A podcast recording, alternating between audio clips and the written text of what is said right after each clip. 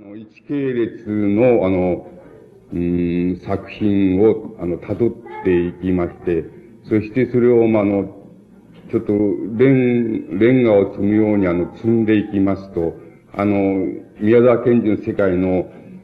あの、なんて言いますかね、骨格って言いますか、そういうところに、あの、相当するような一つの世界っていうのが、あの、見えてくるように思われます。で、あの、今日はあの、そういうことをあの、これやってみたいっていうふうに、えー、あの、思ってきました。で、あの、うん、あの、宮沢賢治の、あの、まあ、世界っていうのを、えっ、ー、と、いくつかのその、なんて言いますか、こう、その世界を構成している単位っていうのを、取り出していきまして、そしてその単位っていうのを、いくつかをその積み重ねていきまして、そしてそこに、まあ、ある、あの、宮沢賢治には一つのあの、思想内容みたいなのがあるわけですけども、その思想内容っていうのを、あの、同時にあの、考慮していきますと、あの、非常にあの、基本的な形であの、宮沢賢治の世界っていうのはあの、えっと、再構成することがあの、できるっていうふうに思います。で、あの、宮沢賢治のあの、まず、うん、初期にはあの、えっ、ー、と、短歌の作品からあの出発していって、次第にあの詩の世界に入り、また童話の世界に入っていったっていうことなんですけども、あの、宮沢賢治の、あの、なんて言いますか、あの、うん、世界を構成するその、えっ、ー、と、うん、単位っていうのはあの、いくつかにあの、えっと、分離して、あるいは、あの、分離して取り出して、えー、みます。それで、あの、ご承知のように宮沢賢治っていうのは、あの、えっ、と、農、えっ、と、農芸科学のあの、専門家でもあるし、あの、えっ、と、用語的にもあの、そういう用語が非常に多い。それから概念もそういう概念が多いっていうことがあるのですけれども、あの、それを、あの、それをも含めて、あの、えっ、ー、と、まあ、あの、非常に単純ないくつかの、こう、単位が取り出せるわけです。で、あの、まず一つの単位っていうのは、あの、この、自然の擬人化っていうことなんです。で、あの、自然の景物、風景みたいなのがあるとしますと、その、例えば、木が物を言うとか、つまり柏林が物を言うとか、あの、つまり自然の景物が、あの、なんか、あたかも人間のようにものを言うっていうのは、そういう方法が非常に、あの、こう、著しく見られます。で、あの、それは、あの、どうやって、それじゃそういう方法っていうのは出てきたかっていうのを、あの、考えてみますと、非常に、あの、なんて言いますか、あの、えー、非常になんていう適切な例っていうのが、あの、えー、見つかります。それ、これは、あの、えっ、ー、と、えー、初期のあの短歌の作品です。ですから、これは修学旅行か、あるいは、あの、えっ、ー、と、あの、父親に連れられてか、あの、えっ、と、この京都に旅行した時の短歌作品だと思います。これ、あの、山科のことですけども、えっ、と、山科の竹の子藪の空、え竹の子藪の空笑い、空笑いってことですね。空笑い。薄れ、薄れ火にして寂しかりといいうことです。あの、歌があります。ところで、その歌と、あの、同じところに、あの、山科の竹の子旗の薄れ火に空笑いする商人の群れっていうの、あの、歌があります。そうすると、この二つを、あの、比べてみますと、あの、宮沢賢治が見たと、見た、いわばあの、光景っていうのはあの、あの、山科の、これは竹の藪が今よりももっとあったと思いますけども、その藪のところでその、商人が休んでいて、その商人たちがその、えっと、あの、薄笑いしていたと。そしてその笑い声が聞こえたっていうことが、多分あの、宮沢賢治がその時に見たあの、つまり光景だったと思います。そうするとその光景は、あの、この左側の歌にしますと、割合に、あの、忠実に、例えば、それは描かれているわけです。つまり山科の竹の小旗の薄手火に空笑いする商人の群れっていうふうに、そうするとこれは割に景物をそのまんまあの、受実したっていうような形になっています。多分こっちの方が、あの、本当に見た景物だと思います。ところで、こっち、こっちを見てみますと、山科の竹の、竹、竹の子藪の空笑い、薄れ火にして寂しかれて言いますと、ここであの、竹の子藪の空笑いって言いますと、竹の子藪が空笑いしているっていうふうに取れるわけです。それからもう一つ、もちろん、こちらの解釈も取れます。あの、竹の子藪を、あの、のところであの、証人、誰かの空笑いの声が聞こえたっていうふうに、そういう解釈もこちらでは可能です。しかしあの、このまま素直に読みますと、山科の竹の子藪の空笑い、っていう竹の子藪が空笑いしてるっていうふうに、あの、受け取れるわけです。そうしますと、商人の群れっていうのは、姿が、姿を例えば隠してしまいますと、そうすると竹の子藪からあの、空笑いの声が聞こえてくる。それはあたかも竹の子藪自身が、あの、空笑いしているように、あの、感じられると。そういうふうに、あの、読み取ることができます。つまり、こ、こ、こっちの作品ではなくて、こっちの作品の、つまり表現の方法を取りますと、あの、竹の子藪自身が空笑いしているっていうような、そういう、つまり一つの自然の擬人化っていう方法が、あの、方法が得られるわけです。多分、あの、宮沢賢治の、いわば、あの、なんて言いますか、作品の中にしばしば出てくる、その、あの、えっ、ー、と、樹木や森があの主人公であったり、山が主人公であったり、山が喋ったりっていうのは、そういう、あの、作品の形成っていうのは、多分あの、えっ、ー、と、実際のその、光景の中から、あの、今言いましたような形で、あの、つまり得られた一つの方法だっていうふうに考えれば、これは一つの大きな方法の単位になります。それで、あの、え、ですからその例をまた一つ挙げてみますと、酒も、あの、今朝もまた、涙に潤むこの前より、東の空の木原笑えり、あの、歌があります。そうすると、これも、あの、えー、涙に潤むっていうのは木が涙に潤んでいるわけで、あの、うん、つまり、えー、木が例えば、あの、うん、梅雨や雨やを、あの、したた、らせているっていうのは、そういうもの、そういう、あの、感じを涙に潤むこの前よりっていうふうに、あの、言ったと思います。つまり、そうしますと、木があたかも、あの、涙を流して、それ、あの、それを落としているっていうふうに受け取れるわけです。それから、あの、日が、あの、木バラが笑ってる、あの、黄色のバラが笑っているっていうふうに、あの、入れるわけです。で、これは東の空の、あの、千原笑い言いますと、実際の、例えば光景としては、あの、東の空がいわば黄ばんでいて、そしてその黄ばんでいるその風景を見ている、自分が見ていると、それはあの、おあの、なんて言いますか、その風、あの、東の空の、お空があの、例えば、これ、あの、自分にはその笑っているように映っている、あの、見えているっていう、感じられるっていうのは、そういうことだ、それが実際の風景であって、しかしあの、このように表現しますと、木原が笑っているっていうふうに見えます。おそらく木原でも何でもないので、東の空が黄色していると、あの、黄色、黄色しているっていうことを意味している。そしてそれを自分が見ているっていうことを、あの、実際の光景としては意味していると思いますけども、例えば木原笑えるっていうの表現を使いますと、木原自身が笑っているっていうふうに、あの、受け取ることができます。表現として受け取ることができます。この種の擬人法、擬人化っていう、自然の擬人化っていうのは、あの、宮沢賢治の世界で非常に得意なもの、得意な一つの単位だっていうことが言え、言えそうに思います。それから、もう一、あの、次に、例えばこの湯の得意性っていう、あの、あの、えー、いうふうに、ここに掲げてありますけれども、それはあの、えー、一つはあの、今、先ほど言いましたように、その、えっ、ー、と、つまり農芸科学者でもありましたから、あの、えっ、ー、と、科学用語っていうようなものをたくさん使っているわけです。そしてその、たくさん使っていることは、単にあの、その使っているだけでは、その別、格別の意味はないのですけども、それを使ったがためにあの、出てくる自然、あの、なんて言いますか、あの、詩の作品でも、童話の作品でも、あの、ある種の得意な世界っていうのがあります。で、例えば、あの、コバルトの悩み、えー、よどめる、その底に、狩りの日一つ、白み燃えたるっていうのは、これを、あの、大正5年頃ですから、非常に初期の時代の、あの、短歌の作品です。そうすると、あの、コバルトの悩み、よどめるって言いますと、た、多分、多分、あの、コバルトの、コバルトの色彩っていうのが、あの、宮沢賢治のその、いわば想像力の中にあって、その色彩がいわば、あの、つまり、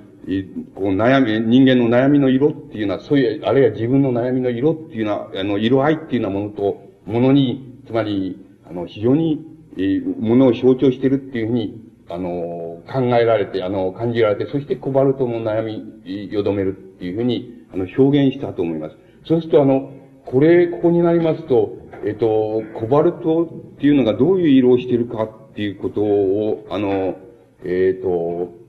うん、どういう人、こと、色をしてるかっていうことを知らなければ、どうにもならないわけですけども、多分、皆さんは、あの、例えば、その、コバルトのあの、化合物を使った絵の具とかなんかで、コバルトの色っていうのは、あの、よく知ってるだろうから、これはすぐにわかると思いますけど、つまり、こういう実語の使い方っていうのが、あの、非常に得意な世界を、あの、作っているわけです。で、あの、その底に狩りの日一つ、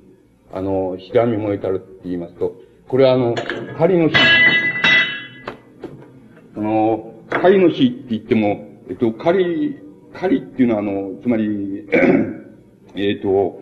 えー、あの、火星狩りとか、えー、火星層だとか、そういうものはあの、狩りって言いますけども、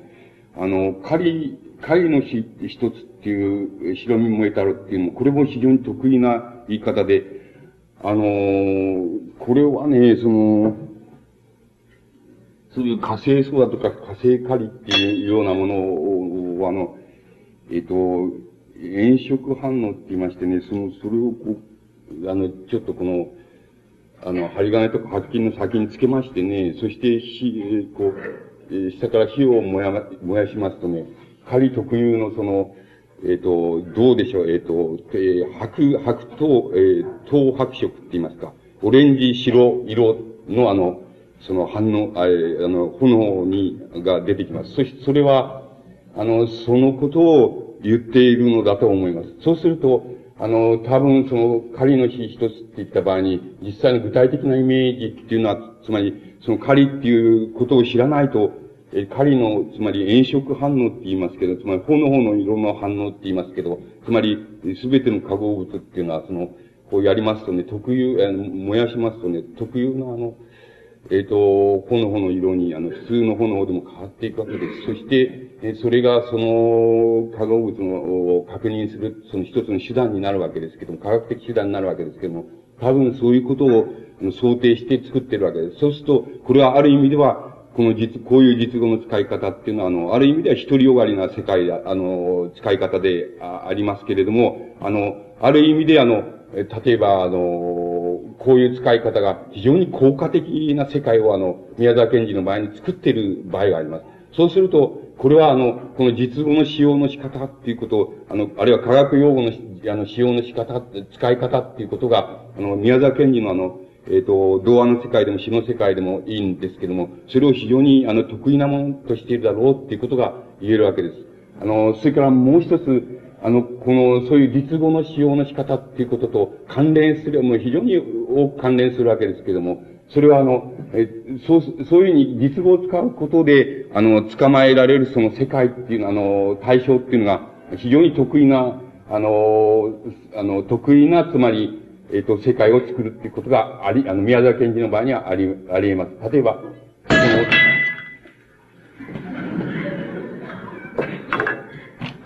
雨雲は氷河のごとく地をかけば、森は無念の群青をのみっていうのは、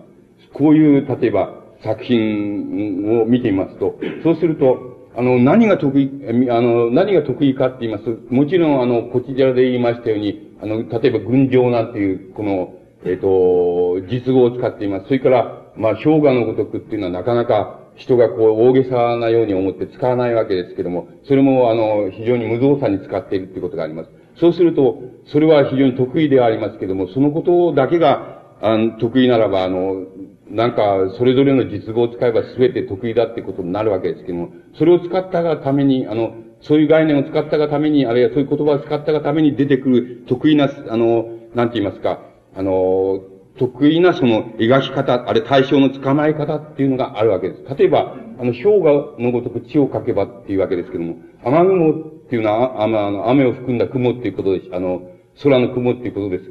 しょうけども、それは例えば、あの、それがあの、地面に接しているっていう場合には、例えば血をかけばっていうようには、大抵の、あの、その、大抵の詩の表現とか、文学的表現では、あの、血を、血をかけばっていうには、あの、決してあの、使わないわけで、あの、えっ、と、使わないわけです。つまり、あの、地に、えー、あの、触れればっていうような意味合いの言葉は使えますけども、血をかけばって、あの、雨雲があの、血をかくっていうような、あの、書き取るっていうのは、そういうあの、つまり雨雲っていうのを非常に硬いものとして見るっていうのは、そういう、あの、見方っていうのは、あの、えー、普通の表現ではしないわけですけども、それは、多分あの、この実語を使ったことと関連するわけですけども、あの、血を書けばっていうような風に、あの、雨雲が血を書いてるって、あの、書き取ってるって、あれは、あの、こう、な、なんかあの、接して書き取ってるっていうふうに、あの、表現すれば、それは、あの、一つの得意な世界っていうのを作るっていうことがわかります。普通だったら、雨雲が地に接しているとか、地面まで降りているっていうのは、そういう意味合いの表現を使うわけですけども、あの、宮沢賢治が、あの、こう、その場合にあの、血を書けばっていうふうに表現してるわけです。その場合には、あの、雨雲っていうものを、あの、雨雲って言えば、あの、こう、ぼんやりした、あの、こう、ふわふわした雲っていうふうに受け取らないで、あの、受け取られないで、あの、非常に硬いもんだっていうふうに受け取られる。そういう、あの、そうしますと、非常に硬質の一つの世界っていうのが、あの、えっ、ー、と、こう、出てくるわけで、あの、想像力で出てくるわけです。つまり、あの、実語を使うことによって、あの、得意なせ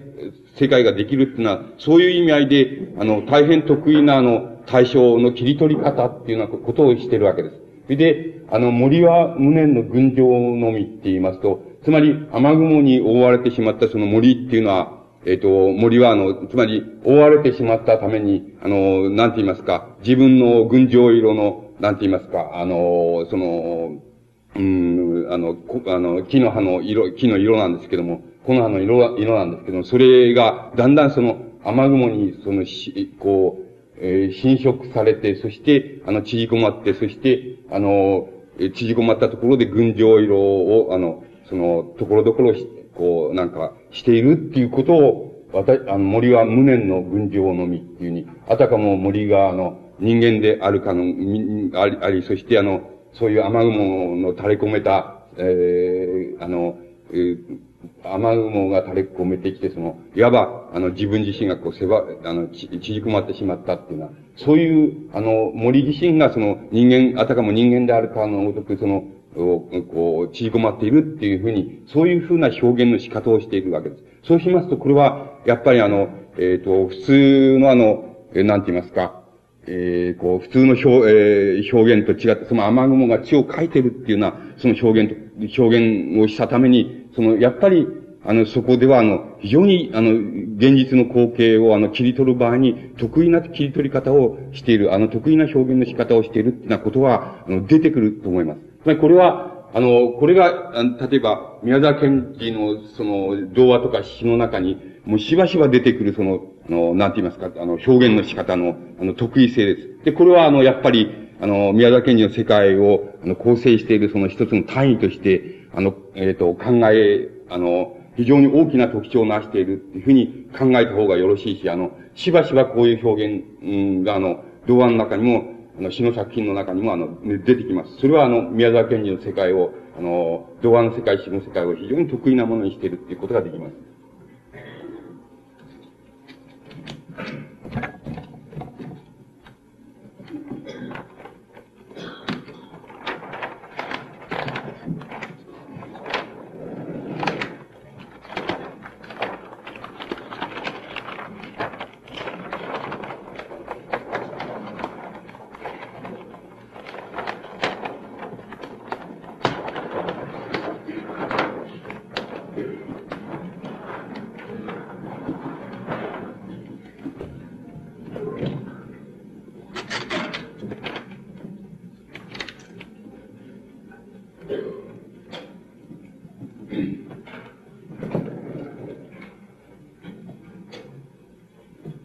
多分今申し上げました、その、えっ、ー、と、え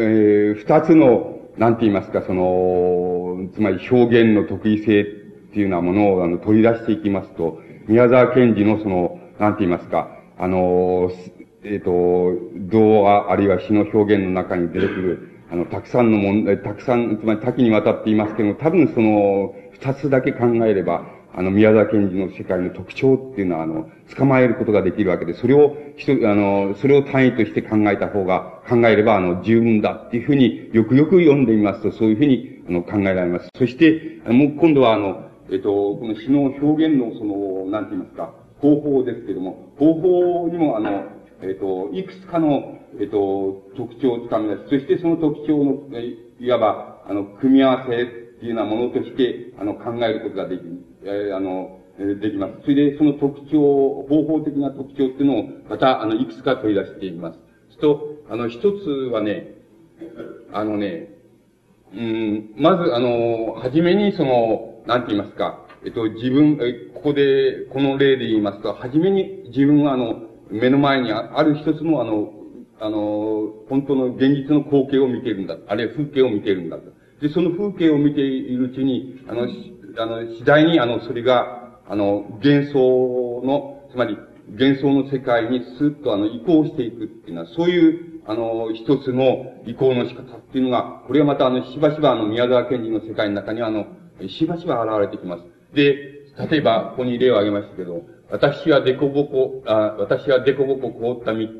踏み、このデコボコの雪を踏みって言いますと、これは、あの、例えば現実に、え現実に、あの、自分が、あの、デコボコに凍ったあの、雪の道をその、踏んで歩いているっていうふうに、あの、あるいは踏んで立っているっていうようなことをあの、表現しているわけです。ところが、そういうふうに表現しているうちに、あの、向こう側に例えば、あの、縮れた円の雲っていうふうになってますけども、あの、うん、つまり、向こうの方に雲が見える。そして、あの、雲が見える。これは、あの、実際にそれ、その光景の中に雲が現れているわけです。ところが、あの、そこのところに、あの、そこのところに自分、えその雪を踏んで立っている自分が、あの、その雲のところへ、あの、陰気なその、郵便客ですから、郵便配達者っていうことでしょうけど、郵便客のように、あの、そこへ自分が、あの、ずっとあの、あの、行ってしまうっていうのは、つまり、行ってしまうっていうような空想、あるいは想像の仕方を、あの、するわけです。つまり、はじめに、あの、実際の光景の中に自分があり、あるいは、あの、対象があり、あるのですけども、つまり、あそういう描写があるのですけども、その描写が一人でに、あの、なんか、あの、いわば、あの、空想あるいは幻想の世界に、あの、スーッと移行してしまうっていうのは、そういう移行の仕方っていうのが、あの、宮沢賢治の童話の中には、しばし、童話あるいは詩の中には、しばしば現れてきます。それで、これは、もう繰り返し、繰り返し現れてきますから、それはやっぱりあの、なんて言いますか、現実の、あの、風景を、あの、描く、あるいは表現するっていう仕方から、あの、一人でにあの、幻想の世界へ移行、移っていってしまう。そういう移り方として、あの、非常に特徴的な仕方だっていうふうに、あの、取り出すことができると思います。それから、あの、もう一つの取り出し方を、あの、もう一つの取りが、あの、この、えっ、ー、と、あの、取りが、取り出し方をすることが、あの、できます。それで、それはあの、例えば例で申しますと、えー、草地の、お草地の黄金というのは金と読むんでしょうけど、草地の金を過ぎてくるもの、異なく人の形のもの、ケラをまと、ケラっていうのは身の、身の傘の身のです。ケラをまとい、俺を見るその農夫、本当に俺を、俺が見えるのか、っていうふうな、あの、表現をします。そうすると、これは、あの、目の前に見渡しているその草地、あの、黄金色のその草地の中に、誰か人があの、ぼんやりとその、そこを通っていると。そのぼんやり通っている、えー、人は、その、その、えっ、ー、と、農夫なんですけども、その農夫はあの、なんだか自分の方を見ているような気がする。しかしあの、え、あの、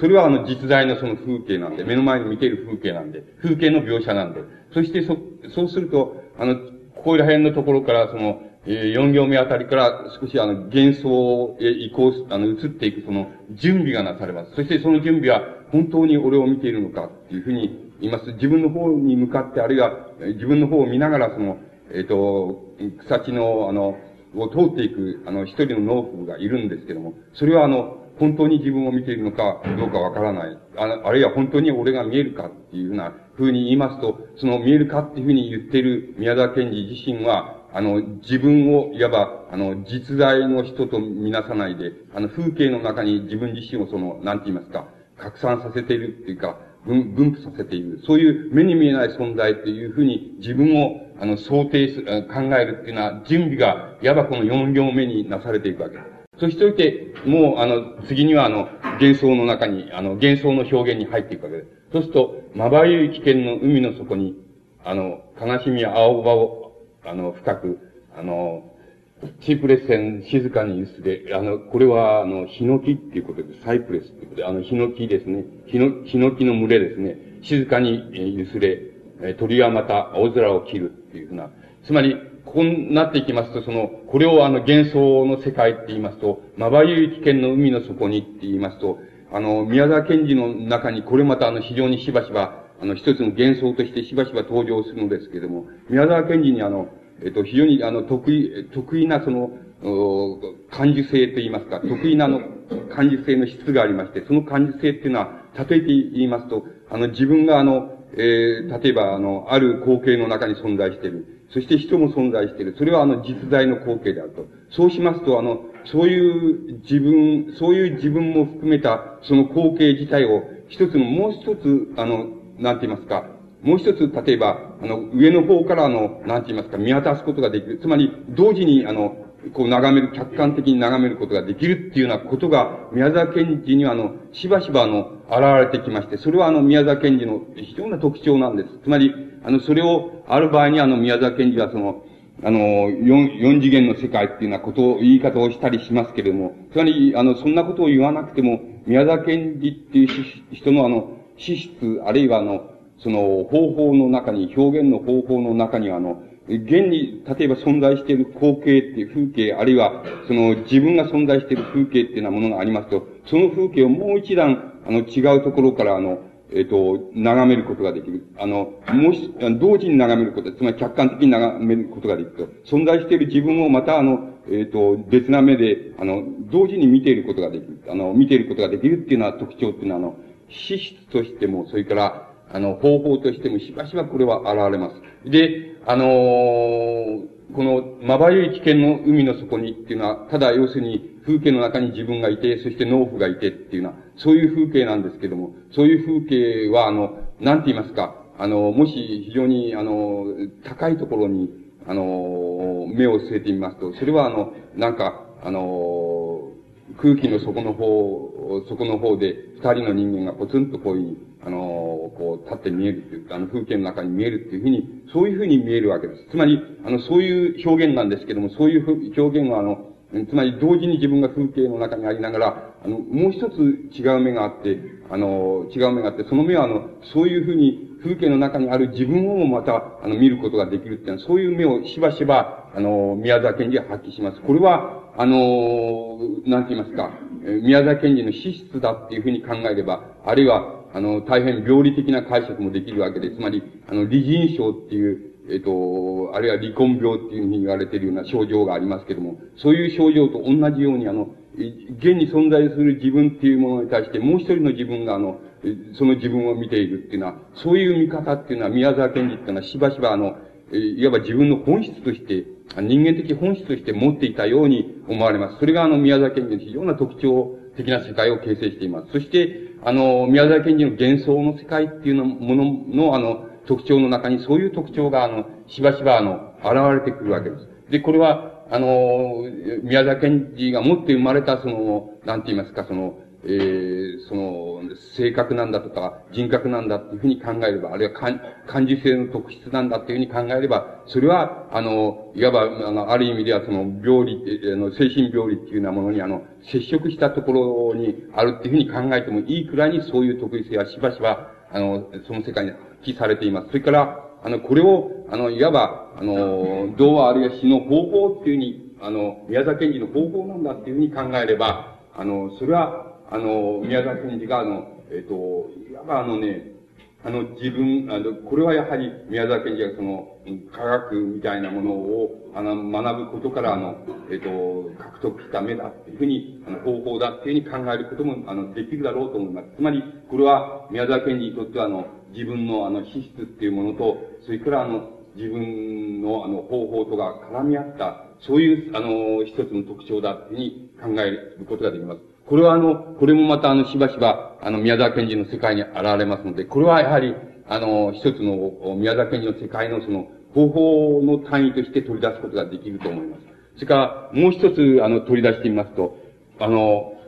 ここに例を、例で言いますと、その、光の淀、三角畑の後ろ、枯れ草の、枯れ草層の上で、私の見ましたのは、顔いっぱいに赤い点のうち、ガラス用構成の言葉を使って、しきりに歪み合いながら、何か相談をやっていた、えー、三人の幼女たちです。っていうのは、こういう表現を例にとります。そうすると、実際に、あの、実際に宮沢賢治が目にして、この場合に目にした光景っていうのは、あの、えっ、ー、と、あの、えー、あの、光が、あの、太陽の光が、その、よどんでいるような、そういう、その、三角畑の後ろの、あの、えっ、ー、と、後ろの、あの、なんて言いますか、草原っていうようなものを、実、を見ているっていうのが実際に宮沢賢治が見ているその、実在のその風景であるわけです。そして、あの、そこで、あの、うん、ここに、えっ、ー、と、顔いっぱいに赤い点を打ってているその幼女が、あの、こう、な、何かガサガサはや、あの、話し合ってるっていうのは、こういう言い方っていうのは実際に見ている光景としては何かよくわかりませんけど、多分その草原に、あの、こう、なんて言いますか、あの、あの、生えているその草っていうものが、草が、その赤みがかった、あの草、あるいは、あの、花で、花をつけていて、で、その花みたいなものが、こう、何か、あの、固まっていて、その、えっ、ー、と、あの、三つぐらいの群れで固まっていて、そしてそれがなんか、風に、例えば揺れ合っているとする。そうすると、その揺れ合っている、その、すぐ、あの、そういう、あの、揺れ合っている、その、光景っていうのが多分、宮沢賢治が実際に見ていた光景であるわけです。そして、しかしあの宮沢賢治はあの、それを、例えば三人の幼女たちが何やらその、わからないけれどもその、えっ、と、あの、ガラス用、あの、構成の言葉を使ってっていうのは、つまりこれも大変特徴のあるその、あれですけども、何かその、なんて言いますか、その、あの、こう、青みがかった、そういう、あの、感じのする、その、そして、あの、言葉を使って何か喋り合ってるっていうのは、そういう、あの、光景、そういうあの表現としてその実在の光景を仕立てていくわけです。で、この場合には、あの、こう、なんて言いますか、あの、実際に見ている光景っていうのは、例えば、前の産業、光のような三角畑の後ろ、枯れ草層の上でっていうのが、実際に見ている風景の表現として成り立ち、そして、その次には、あの、あの、すでにあの、なんて言いますか、あの、こう、なんて言いますか、自然、先ほど言いました自然の擬人化っていうようなことが、すでにここで始ま、ま、始まろうとするのが、あの、次の2行になるわけで。そして、完全に最後の行になりますと、あの、いわばその、あの、自然の擬人化が、いわば、あの、え幻想的な世界っていうのを、あの、実現して、しているっていうのは、あの、幻想の世界っていうのをもう、あの、実在の光景とはもう、なんて言いますか、関わりないような形で、あの、実現しているっていうのは、そういうのがこの終わりの4行っていうことになります。そうすると、こういういわば、あの、こう、なんて言いますか、こういうあの、えっ、ー、と、言葉の表現の上で、あの、いわば順序を踏んだあの、えっ、ー、と、あの、なんか幻想への移行の仕方っていうのが、あの、やっぱりあの、宮沢賢治のあの詩や童話の世界の中であの、非常に特徴的なものとして取り出すことができると思います。そうしますと、多分、えっ、と、多分、この三つの、あの、宮沢賢治のその詩の、あるいは童話の表現の仕方っていうものを、あの、特徴として、あの、取り出しますと、そうすると、宮沢賢治のあの、世界っていうのは、多分あの、あの、多分ことごとくと言っていくら、あの、えっ、と、えっ、と、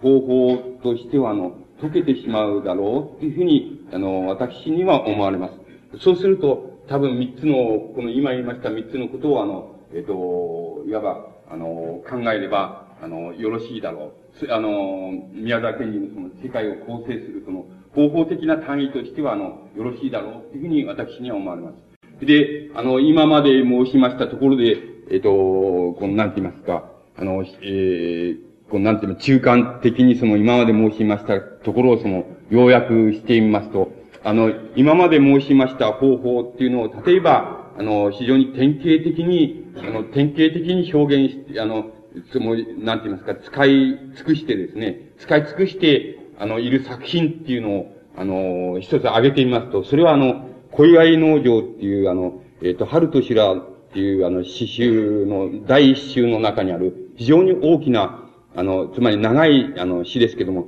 その中のパート9っていう、あの、あの、章がありますけども、パート9っていうのが、あの、今まで申し上げました、あの、こう、なんて言いますか、あの、構成単位と、それから方法の単位と、あの、なんて言いますか、自由自在にこう、うん、こう、うん、あの、駆使してですね、つか、ま、つまり使ってですね、そしてあの、表現した、あの、えー、世界っていうのがこの、えー、非常にあの、それで、それは最初の世界なんですけども、それはあの、小祝農場っていう非常に長い詩のあの、パート9っていうのが、あの、言うのに非常に典型的に、あの、現れていると思います。それで、あの、ここで、あの、今まで申し上げました、え、ことは、あの、詩の、えー、あの、表現の方法とか、それから、あの、あの、なんて言いますか、感受性のその得意さっていうのを、あの、言葉の上でどういうふうに、あの、どういうような単位としてその考えたらいいかっていうのは問題なんですけど、なんですけども、これをいわば、あの、内容っていうものは、あの、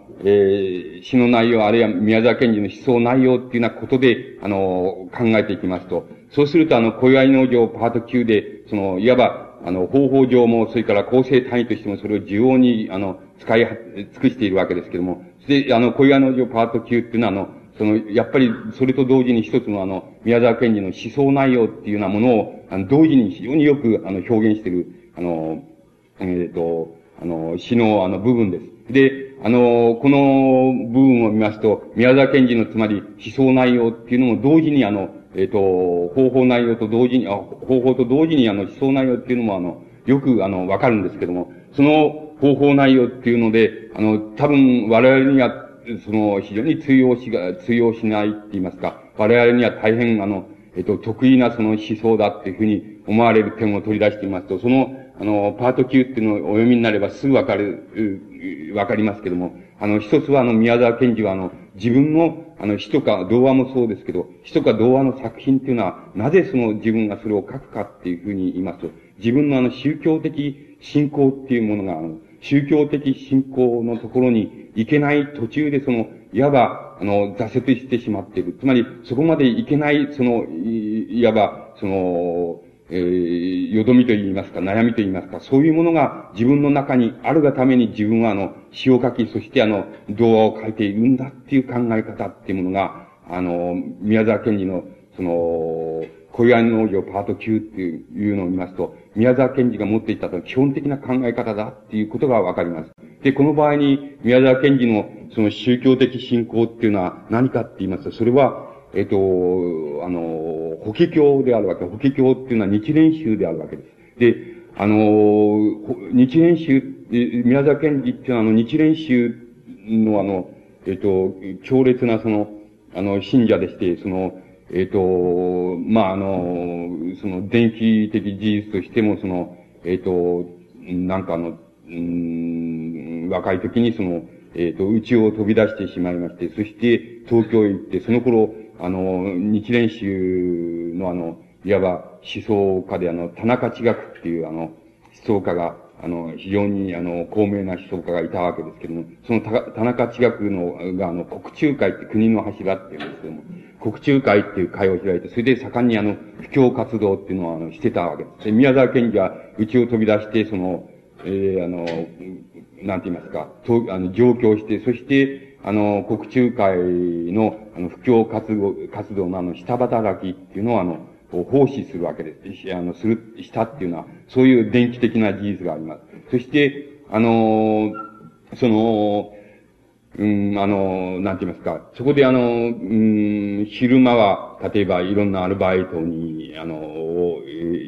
やり、そしてその、つまりアルバイトっていうのは何かって言いますと、あの、執行とか、つまりガリバン切りとか、それから、あの、印刷所のその、なんて言いますか、あの、食事校っていうんでしょうか、あの、活字拾いとか、あの、そういうようなことのアルバイトをして、その、お食べ、食う役わずでしょうけれども、食べながら、あの、国中会のその、布教活動のあの、えっ、ー、と、に奉仕するわけです。そして夜は、あの、大体、えっ、ー、と、今はどうか知りませんけど、その頃はあの、えっ、ー、と、上野の図書館っていうのは、夜遅くまで、あの、遅くまでやっていまして、で、夜はあの、図書館行って、あの、盛んに本をあの読むっていうのは、そういう、その、びっしりした生活をやっていっていって、で、体を壊して、それで、あの、かえっ、ー、と、まあ、あの、郷里、えー、岩手県ですけども、郷里に帰ってしまうわけです。あの、しまったっていうのは電気的事実があります。で、ところで、この、えこの電気的事実について病気のためにその帰ったんだっていうようなことに、ことに間違いないのですけれども、僕は、あの、そこで、あの、宮沢賢治っていうのは、あの、一つの挫折感っていうのを体験しただろうっていうふうに思われます。つまり、あの、えっ、ー、と、岩手花巻のその、地方の、にいながら、その国中会の活動っていうようなもの、が立練習の進行っていうようなものに、あの、自分があの、うん、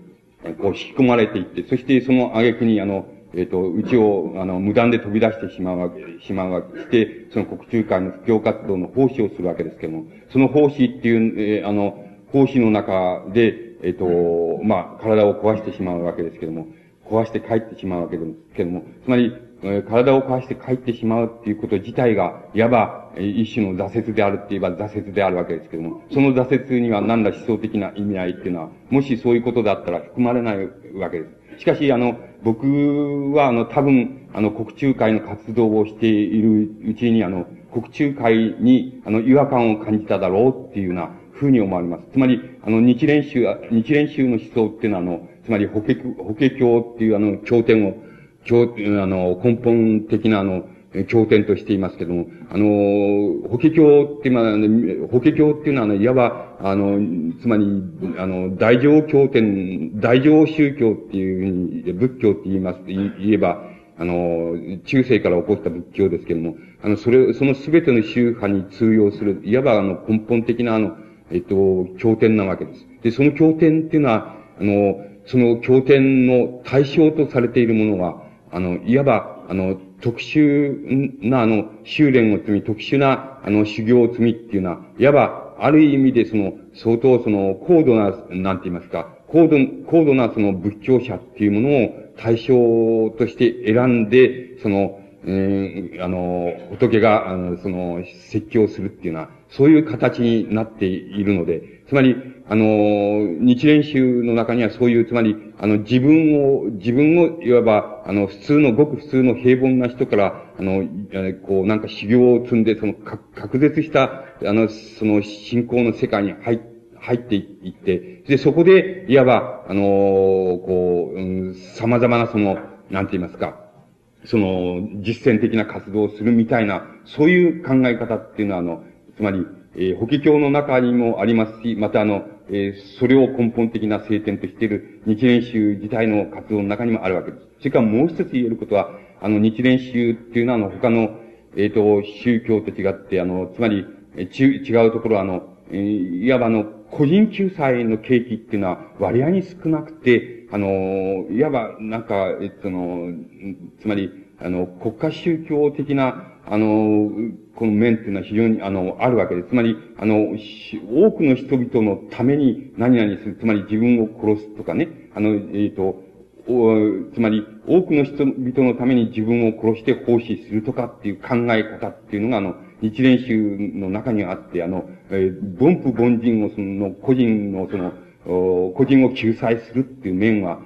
あの、非常に影に隠れているっていうようなところがあるわけです。それで、あの、国中会の活動もあの、えっと、言ってみれば、あの、田中、田中地学のその思想に、あの、依存するわけですけども、あの、いわばあの、こう、国家、つまり国家主義的なところっていうのも、あの、非常に多分に多くあある、あったわけです。で、多分、僕には、その、断定はできないし、できないのですけども、多分、宮沢賢治は、あの、病気でもって体を壊して郷里に帰ったっていうようなことと同時に、あの、もう一つはやっぱりあの、国中会の持っているその、あの、一つの雰囲気って言いましょうか。つまり、あの、こう、うん、国家宗教的な、あの、面っていうものに、いうところに、あの、様々な違和感を感じただろうっていうふうに思われる、あの、いうことが、あの、ある意味では推測することができます。そして、あの、その、そうしまして、で、あの、つまりその面では、宮沢賢治は多分、あの、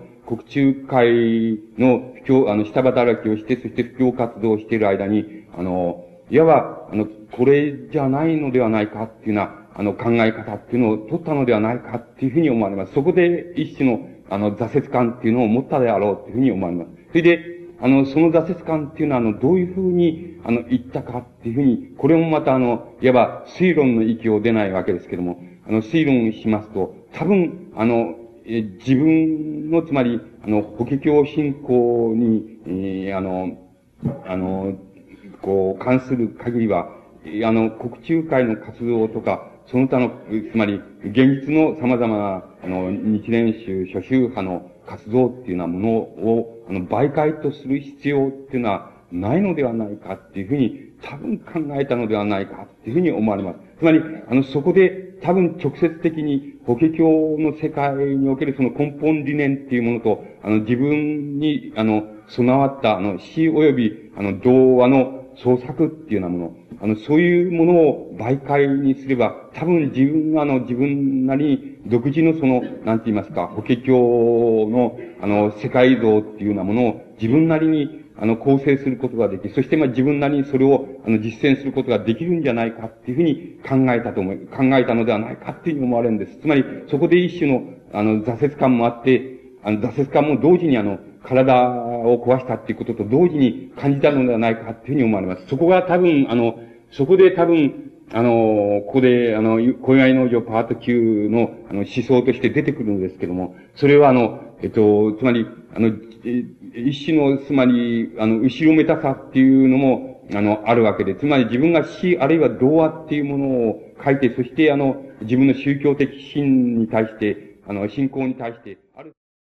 っていうものは、あの、いわば信仰者として想定しているのであって、だもんですから、あの、そこから照射される世界から言えば、あの、通常の、つまり、あの、人間っていうのは、あたかもその、地に這う人間っていうような、地を這っている人間のように見え、そして、地を這いその目前のことに、その、アクセクしながら、その、アクセクして悩んだり喜んだりしながら、そして、あの、一生虚しく終わってしまうんだっていうような観念が、どうしても宮沢賢治の中にあって、だから、あの、恋愛っていうようなものでも、あの、うんと、そういうことが、あの、本来的に人間の、その姿なんだけども、だけれども、そういうこと、つまり、唯一無二の、うん、その信仰を持って、そして唯一無二のあの、仏また神っていうようなものと一緒にその、どこまでも自分を殺して、そして人のために尽くすみたいな、そういう菩薩行っていうわけですけども、そういうことをするのが人間の、その生を受けた人間のその本質なんだけども、それを人間ができないもんだから、いわば目前の人に自分を自分と一緒に行こうっていうようなものを求めるため、ところに恋愛っていうのが、あの、人間の恋愛っていうのがあるんだっていう考え方をひれきしています。これは、あの、非常に恋愛を、いわば、あの、えっと、人間と人間との関係のその、えっ、と、なんていうか、一種の評価だっていうふうに考える考え方から言えば、全く逆なところから、あの、人間を、の恋愛っていうようなものを照射してるっていう、照らし出してるっていうような、そういう、あの、ことを意味しますけれども、そういう考え方を宮沢賢治自身がとっています。そして宮沢賢治自身は、あの、生涯、あの、独身であったわけで、そして、あの、えっ、ー、と、えー、つまりなぜ独身であるの、あるのかっていうような問いに対して、その、問いに対して、その、友人たちには、その、自分、えっ、ー、と、つまり、えっ、と、あの、自分が、あの、その、その、欲しいと思った時に、ふーっと、どっかからその、降ってくる、降って湧いたように、その、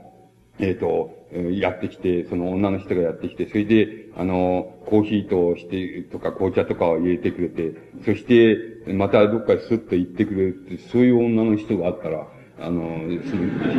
結婚してもいいみたいな、あの、そういうふうな言い方をしていますけれども、あの、それ、宮沢賢治はその、えっ、ー、と、生涯、あの、独身を通しているわけです。それを独身を通したっていうことの中、ことは、あの、この、いわば宗教的な信仰っていうようなところから、ところから規制された、そういうあの、規制が大きく働いているだろうっていうふうに一つには思われます。それからもう一つ考えてみますと、その、もう一つ考えてみますと、それは宮沢賢治の、なんて言いますか、やはりあの、資質と言えるようなもんであって、あの、もともとあの、なんて言いますか、あの、あの、つまり男と女が、その、好きだっていうことになって、その、え一緒になって、その、なんて言いますか、ごてご、あの、ごてごて、その、なんて言いますか、この、うん、こう、なんて言いますかね、その、えっ、と、押しまくったり押しまくられたりっていうのは、そういう、あの、ごてごてっていうのは、そういう世界っていうのをもともとなんか、もう非常に嫌ってたっていう、そういうあの、資質的な問題ももちろんあるだろうっていうふうに思われます。それで宮沢賢治のあの、自慢の一つはあの、しょ、えっ、ー、と、えっ、ー、と、生涯のうちにその、えっ、ー、と、生涯のうちに、その、なんて言いますかね、生涯のうちにその、えー、生、生液っていうものをその、海外に出したことないのは世界に3人しかいないっていう。それで、それはあの、その、えー、一人はその、えっ、ー、と、えー、つまり、ワイニンゲル、オット・ワイニンゲルっていうあの、性科学者がいるわけです。セックス科学者がいるわけで、いるわけですけど、ワイニンゲルと、それから、あのー、もう一人誰かと、それから自分だっていうふうに、そういうことを人に語ったりしています。それは、あの、本当か嘘かは誰も確証することができないです。そんなことは少しも自慢にも何にもならないんですよ、ならないと僕は思いますけども、しかし、しかしあの、宮沢賢治は、あの、そういうふうに言っています。つまり、あの、そういうところから、あの、つまり自分、そういう、そういういわば資質っていうものを、あの、どんどん進行、特に日蓮宗の進行にあの、進、あの、昇華していきますと、それは非常に得意な人間と、あるいは、あの、常人を、つまり普通の人を絶した人間像っていうのが、あの、いわば理想の人間像として出てくるわけで、宮沢賢治はいわば及ばずながらそういうところに自分が行こうと思って、一生懸命に努めあるいは実践したっていうことができます。しかし、あの、それがそう生ききれないところに、いわば詩、詩とかあの童話の作品が、あの、生み出されたっていうふうに自分は思っていると思います。で、そういうことが、あの、非常によくわかります。あの、それから性欲っていうのも同じことなんで、つまり完全にその唯一無二の存在みたいな神あるいは仏みたいなものと、あの、一緒になろうっていうのはそういうようなことが、本当、そういうような修行に耐えられないし、そういうような、あの、境、境地に耐えられない人間、ものだから、あの、いわば、目前の男また女と一緒になろうっていうのは、そういう衝動、衝動、それを性欲っていうふうに言うんだっていうふうなことを言っています。それは非常に得意な考え方なんですけども、しかし、それはあの、一つの思想であることは、あの、あの、疑いないことなんで、それ、あの、それが、あの、誰に通用し、しようとしまいと、それは宮沢賢治の非常に得意な考え方の一つの柱になっているだろうというふうに思われます。それから、先ほども申し上げました通り、あの、小祝農場にも出てくるんですけども、宮沢賢治にはその立体詩っていうのが出てくる、あの、時間的にも空間的にも出てくるわけです。つまり、空間的に言いますと、先ほど言いましたように、つまり、あの、現実の世界の中に自分がいると、そういう自分をどっか非常に違うところから、あの、同時に客観視することができているっていうのは、そういう、あの、目っていうのを自分が持っているっていうのは、そういう特質があります。それからもう一つは、やっぱりあの、時間的にもそういうあの、特質がある、あるわけです。つまり、あの、大正から昭和の、えー、昭和にかけて宮沢賢治は生きたわけですけども、そういう同時、そういう時代にいる自分っていうの、どそういう時代に自分がいながら、同時に、あの、自分はあの、えー、なんて言いますか、あの、非常に遠い昔、あの、それは地質学的な時間で測れるような遠い昔の、あの、遠いう昔から、そのずっとこう、あの、伝わってきたその生物の歴史歴史みたいなものがあるわけですけども、そういうものを同時に見ることができるっていうような特質が非常に、あの、顕著にあります。これはやっぱり時間的な意味でのあの立体史っていうふうに言うことができます。あるいは理人、理人症っていうふうに言うこともできるかもしれません。つまり、そういうのは非常に特徴です。それはあの、例えば、あの、ある、あの、山とか川、あの、断崖とかのその地層っていうようなものを見ますと、その地層、地層が例えば、あの、三、三基層、第三基層に属しているとすれば、その、その地層を見て、あの、実際に見ていると、あの、その時に住んでいたその、なんて言いますか、あの、動物とか、あの、植物とかが、いわばそこら辺をうごめいたり、それから、あの、こう、もう非常にリアルにそこに現れてきたりっていうようなことが、あの、非常にできる人だったっていうふうに思われます。つまり、それはあの、言ってみれば、あの、現在、えつまり、現在は、あの、普通だったらば、あるその、えー、地質層を見た場合に、それはあの、現在そこに存在する地質層っていうことになるわけですけども、あの、宮沢賢治はあの、いわばその、地質学的な知識っていうのも手伝って、あの、そういう地質を見ていると、なんか、非常にあの、はっきりと、あの、その時住んでいた動物の姿とか、それから、あの、その時、あの、生えていた、その、えー、あの、樹木の姿とか、そういうものが、あの、非常にリアルに思い浮かべることができるし、それが、あの、そこら辺をさまよってるっていうのは、そういういわば幻想にすぐに入ることができる資質を持っていたっていうふうに、あの、いたことがわかります。それは、あの、言ってみれば、あの、えっ、ー、と、先ほどと違って、つまり時間的なあの、立体視と言ってもいいと思います。つまり、現在、その、そのところにある自分っていうものを、あの、遠い時間と、あの、同時に、遠い時間から眺めるっていうようなことが、あの、同時にできるっていうような、そういういわば資質と、あの、そういう方法と、あの、持っていたっていうことができます。これが、宮沢賢治が、あの、多分、あの、割合に早い時期に、あの、晩年ではない割合に早い時期に形成した、あの、思想像って言います、思想的な世界像だったっていうふうに、あの、考えられます。つまり、こういう、あの、世界像っていうのを、あの、は、あの、多分あの、宮沢賢治若くして死んで、えっ、ー、と、37か8で死んでるわけですけども、あの、死ぬまで多分あの、そこ、その世界像を、あの、基本的には崩してないのであって、その世界像の上に様々なあの、童話の作品とか詩の作品っていういうようなものがあの、こう、あの、作り上げられたっていうふうに、あの、言うことができると思います。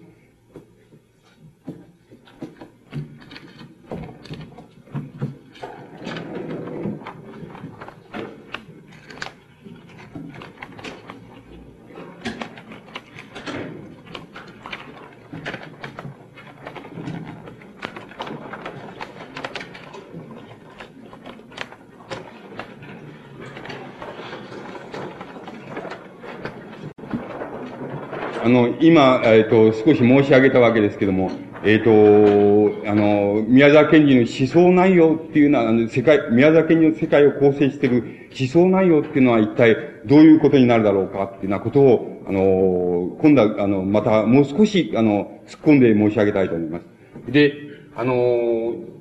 それには、あの、非常に典型的な作品っていうのが、あの、えっ、ー、と、あるわけです。で、あの、詩の作品としては、やはりあの、春と修、あの、修羅の、えー、大衆の中にある青森晩歌っていう作品があります。この青森晩歌っていうのは、あの、えっ、ー、と、修学旅行のあの、生徒を連れて青森に行った時か、あるいは単独で行った時に、あの、作られたもんで、それ、それはあの、宮沢賢治にあの、えっ、ー、と、妹が一人いまして、その、大変あの、可愛がってた妹が、あの、いまして、その妹があの、その、青森へ行った時、あの、すぐ前にあの、死んでるわけです。で、その妹を、あの、痛む歌っていうこと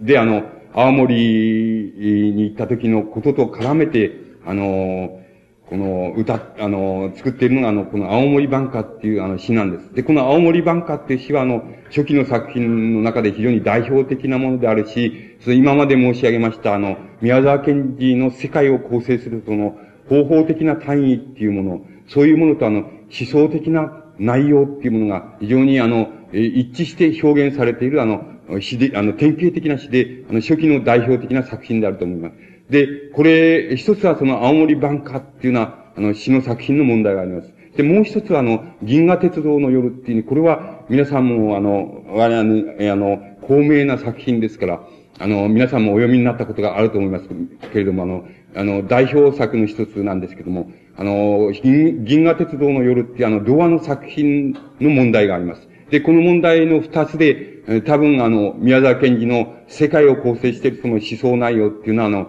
どういうものであったかっていうことをあの、明らかにすることができるのではないかっていうふうに思われます。で、青森晩歌の問題っていうのは、あの、えー、何かと申しますと、その方法的に言いますと、あの、どういうふうに構成されているかって言いますと、はじめに、あの、はじめに、先ほど言いましたように、はじめに現実の光景があり、そして、その光景が、あの、幻想の中に移行し、そして、幻想の世界から、あの、ど、どこへ、どこへ突っ込んでいるかっていうと、死の世界っていうふうところに突っ込んでいるわけです。で、死の世界に突っ込んで、それからどこへ行ってるかっていうと、死後の世界っていうところへ突っ込んでいるわけなんです。で、これがあの、えっ、ー、と、その、いわば、宮沢賢治が、あの、えっと、現実の光景から、その、いわば幻想的な光景、そして幻想的な光景から人間の生じゃなくて死の世界へ、そして死の世界から死後の世界へ、そういう、あの、そういうあの、いわば、あの、方法的にも、それから、いわば、あの、思想内容としても、宮沢賢治の世界の全体像っていうものを、あの、構成的に表現しているのが、あの、青森版歌っていうあの、詩の作品です。で、この作品は、あの、大変いい作品ですけども、今ここで、あの、え、ところどころピックアップしながら、その、それがどういう特徴を持っているかっていうことを、あの、お話ししたいと思います。幻想の世界って、あの、幻想の世界っていうのはどういうふうにできているかっていうことは、あの、先ほどいわば、こう、あの、方法的な構成単位っていう、あの、構成単位っていうようなところで申し上げましたことと全く同じで、あの、そういう方法が、あの、やっぱり、あの、非常に、あの、はっきりと使われているわけです。で、それは、えちょっとここに挙げてみますと、こんなな、えー、こんな闇夜の腹の中を行くときは、客車の、これは列車の客車ですね。客車の窓はみんな水族館の窓になる。乾いた電信柱の列が、せわしく映っているらしい。え、汽車は銀河系のレールをレンズ、大きな水素のリンゴの中をかけている。リンゴの中を走っている。けれども、ここは一体どこの停車場だっていうふうな、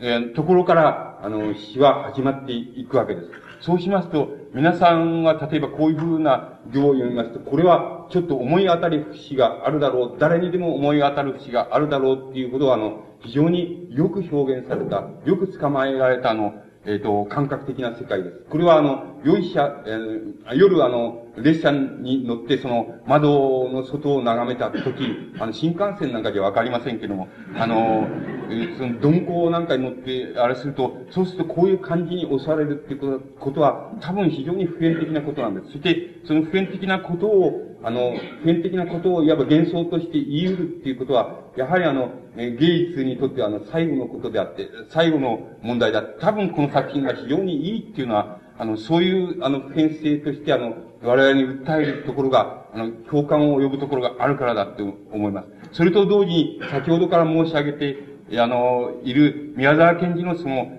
世界を構成する方法的な単位っていうようなものが、あの、非常によくやっぱり使われているっていうことが、あの、わかるだろうっていうふうに思います。で、これは、ここから、あの、いわば幻想が始まっていくわけです。それから、あの、これは、あの、妹とし子の、あの、死をそういう、あの、列車の中に、あの、つまりそれは幻想の列車に次第に、けれどもここは一体どこの停車場だっていうふうに、だんだん幻想の列車の中っていうふうに入っていくわけですけども、その現象の、幻想の列車の中で、あの、いわば妹とし子の、あの、死を考えるっていうようなところで、あの、ところへ入って、死は入っていくわけです。で、あいつはこんな寂しい停車場を、たった一人で通っていったろうか、どこへ行くともわからないその方向、どの種類の世界へ入るとも知れないその道を、たった一人で寂しく歩いていったろうか。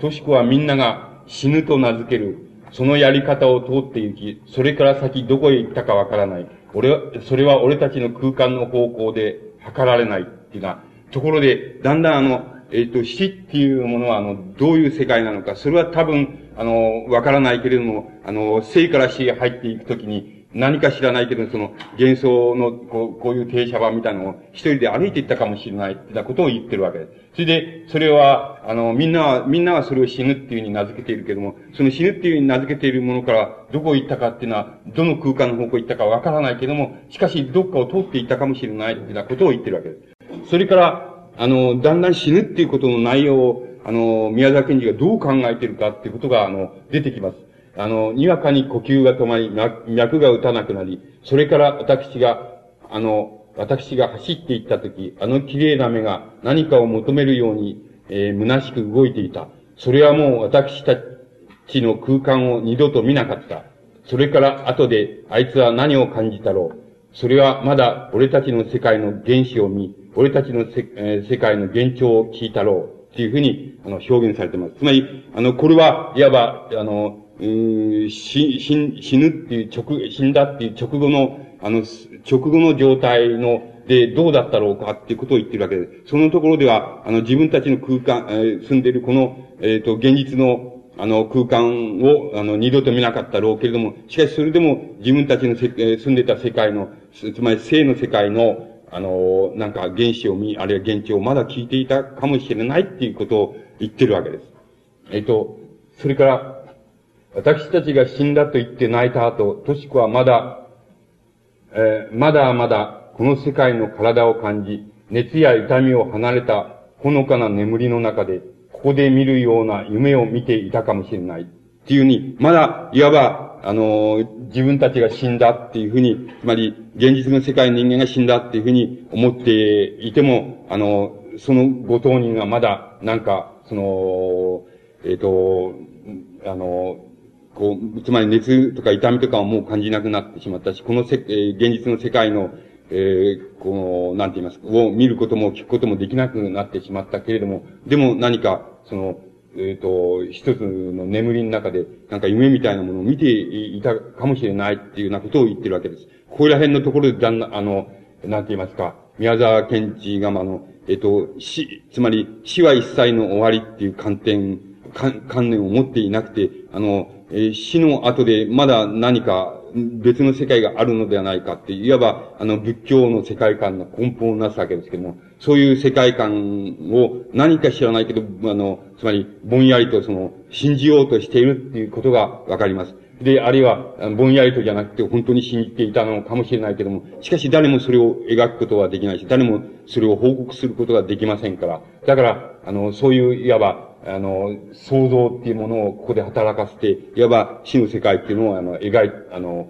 描いているだろうっていうふうに思われます。それから、人の世界の夢は薄れ、暁のバラ色の空を感じ、新しく爽やかなカンカンを感じ、輝いてほのかに笑いながら、華やかな雲や冷たい匂いの間を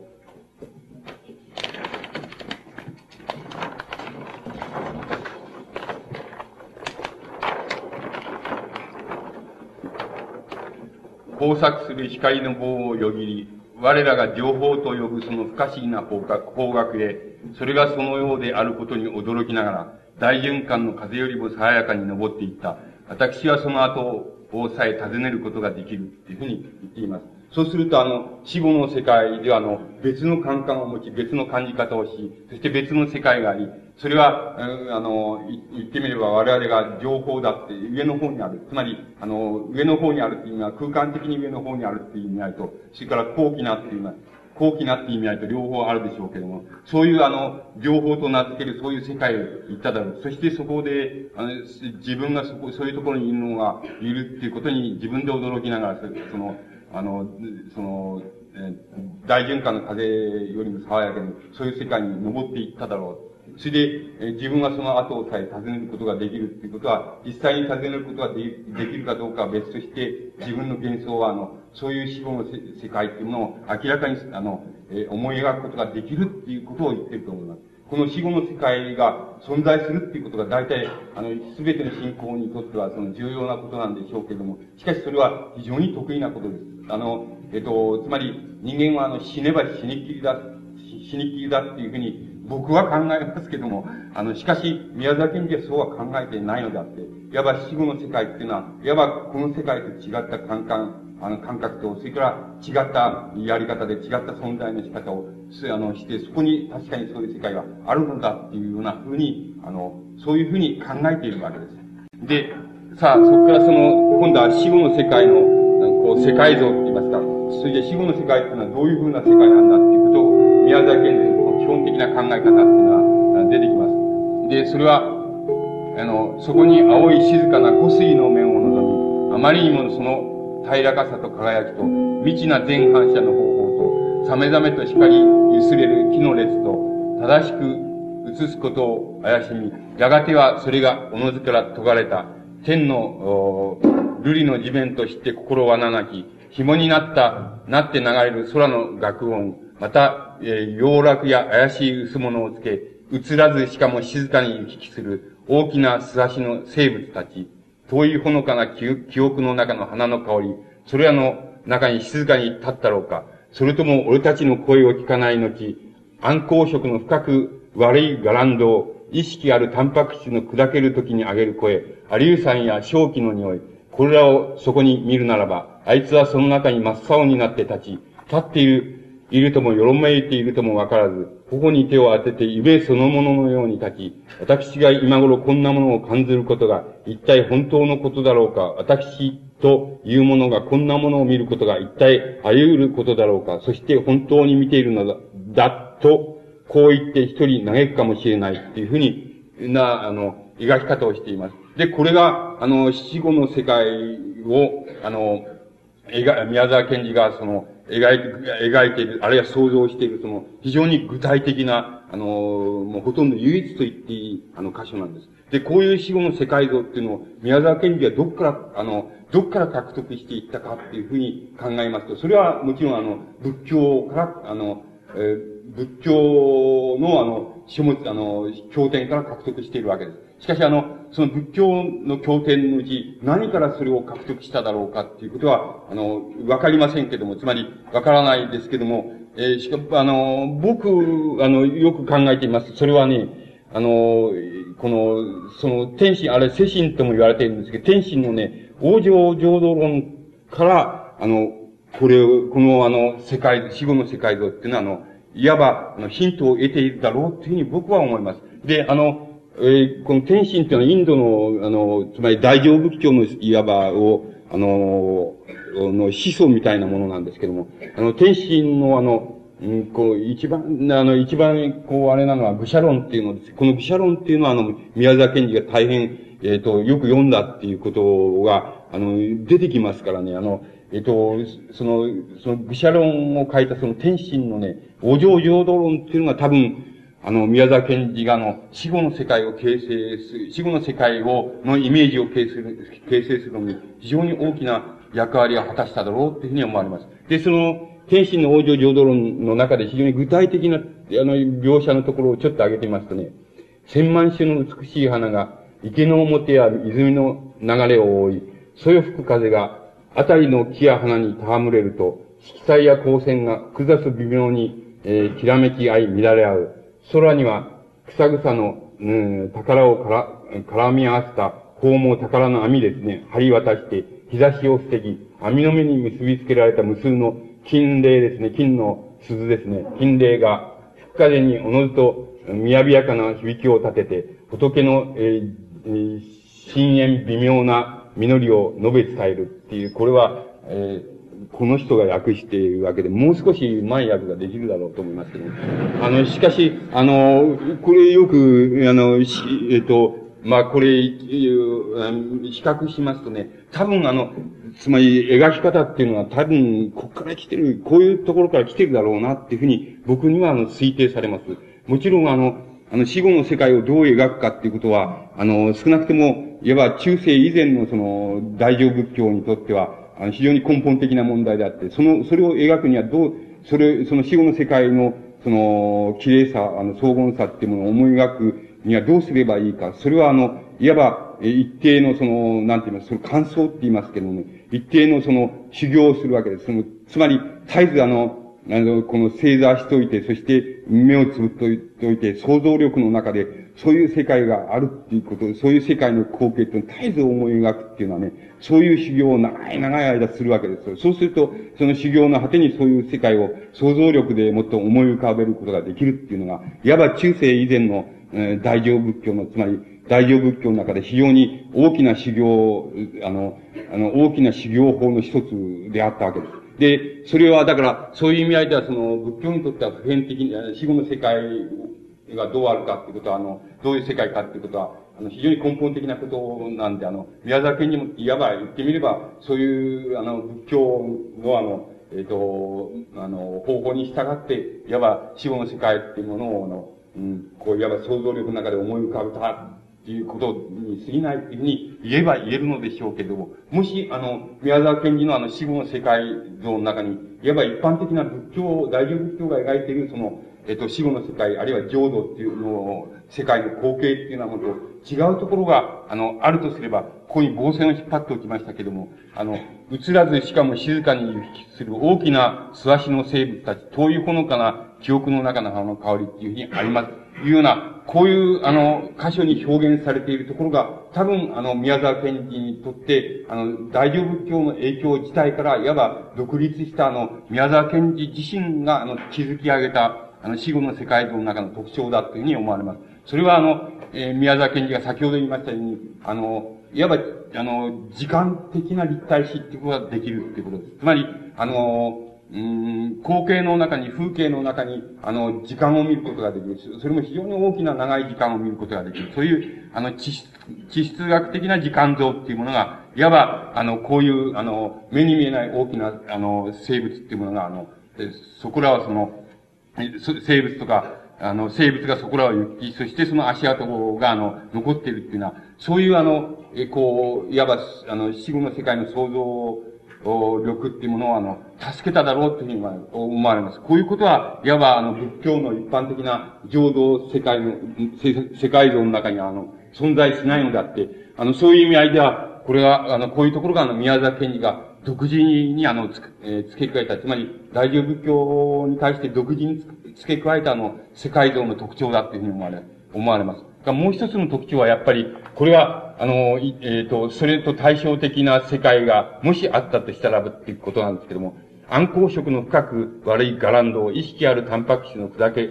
る時に上げる声、アリウサンや正気の匂い、これらをその中に見るならば、あいつはその中に真っ青になって立ちっていうふうになって、あの、こういう箇所にあると思います。これは、あの、仏教、あの、やはり中世以前の仏教で言えば、あの、地獄、いわば地獄極楽っていう場合の、地獄絵図っていうようなものに該当すると思います。つまり、あの、死後の世界の否定的な像っていうのが、あの、いわば否定的な像っていうのを、あの、地獄図っていうふうに、絵図っていうふうに考えるとすれば、あの、仏教が考えている地獄絵図の代わりに、あの、宮沢賢治はあの、意識あるタンパク質な、つまり人間とか動物っていうことでしょうけども、そういうものが、あの、砕けて壊れてしまう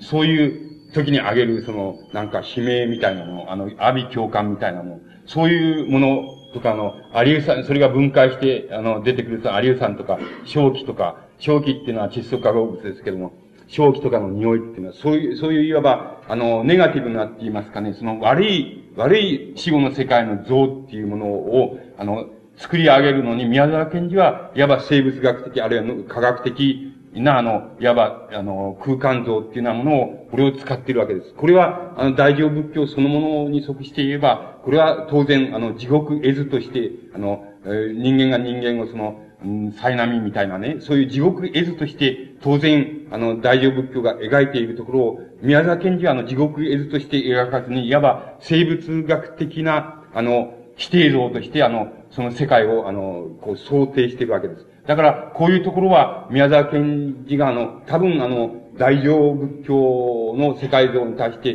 独自に付け加えた、あの、えー、ところだっていうふうに考えられます。つまり、こういう世界を、あの、死後の世界として描くっていうようなところが、あの、宮沢賢治のいわば思想内容の最も根本的なあのところに属するわけです。で、これはあの、えっ、ー、と、信仰なき、僕みたいに信仰なき者にとっては、あの、それナンセンスだっていうことになるわけです。つまり、あの、ナンセンスだって、人間ってのは死ねば死にっきりだっていう、それで終わりよっていうふうに、あの、僕は思いますけども、しかしあの、えっ、ー、と、宮沢賢治はそういうふうには思えないし、思っていないのであって、あの、やはり、あの、すべての信仰者と同じように、死後の世界っていうのは、あの、いわば、あの、非常に、えー、リアルに想定しているわけです。で、その死後の世界像っていうのも、いわば時間的にも空間的にも作り上げ、その世界は、世界像は、宮崎の世界像は、多分あの仏教、仏教における世界像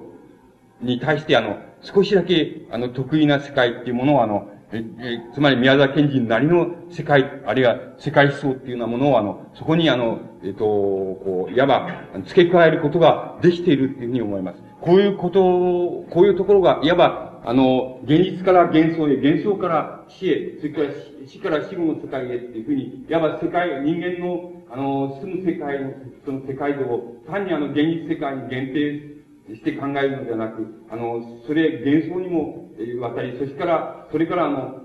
死にも渡り、あるいは死後の世界にも渡りっていうふうに、あの、考えたところに、あの、宮沢賢治のあの、いわばあの、世界像の広がりっていうものと、それから時間的なあの、いわば長さって言いますか、時間的な、えっ、ー、と、こう、なんて言いますかね、遠さって言いますか、そういうものがあると思います。そういうものが、大内省なり宮崎県の思想的な、あの、思想内容のあの、特徴をなしているだろうというふうに、あの、考えることができると思います。えっと、この、あの、世界像の考え方っていうものは、あの、童話のあの、銀河鉄道の夜の中にもあの、非常によくあの、適用されて、あの、いるわけです。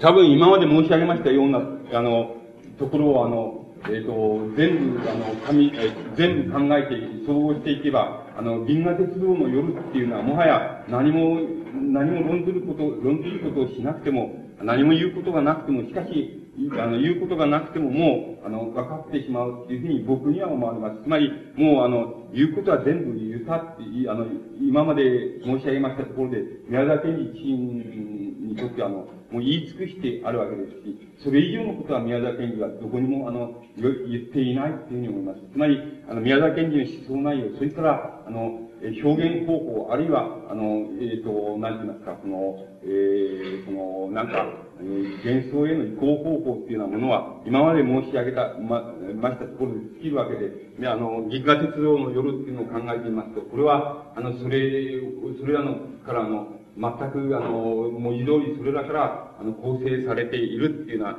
えー、ことに、あの、過ぎないわけです。もし、あの、後で申し上げるかもしれないけど、あの、少しだけ、今まで申し上げました、えことを、あの、思想内容と少しだけ違うところが原画鉄道の呼ぶにあるとすれば、それは、あの、死後の世界にある一つの段階っていうことを考えているっていうことだと思います。で、あの、銀河鉄道の夜っていう作品が、あの、まあ、やはりあの、童話の作品の中で、あの、宮崎県人の童話の作品の中で非常にいい作品で、あの、あら、いろんな意味であの、宮崎県人の代表作だっていうふうに思います。そして、あの、その、えっ、ー、と、えー、少しその、突っ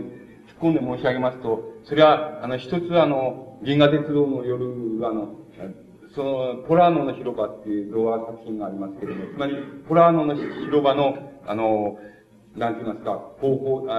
で使われた方法っていうのが、その中に一つ込められて、それは詩で言えば、あの、えっと、現実の風景の中に、あの、なんて言いますか、あの、幻想の風景をすでに重ねることができるっていうことが、ポラーノの広場っていう、あの、童話作品のあの根本にあるあの、構成的な、あの、世界の問題です。で、それは多分銀河鉄道の中によく含まれているっていうことができます。それからもう一つ、あの、グスコーブドリの電気っていうのが、あの、あります。で、あの、それ、そのグスコーブドリの電気っていうのは、あの、うん、つまり、ブドリっていう主人公がその、いろんなあの、こう、あれをしながらその、最後に、その、なんて言いますか、その、その、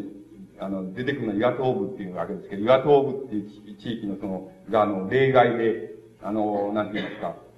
作物は実らず、それで人々は困りっていうな時になった時に、その、それは、あの、その、なんて言いますか、その、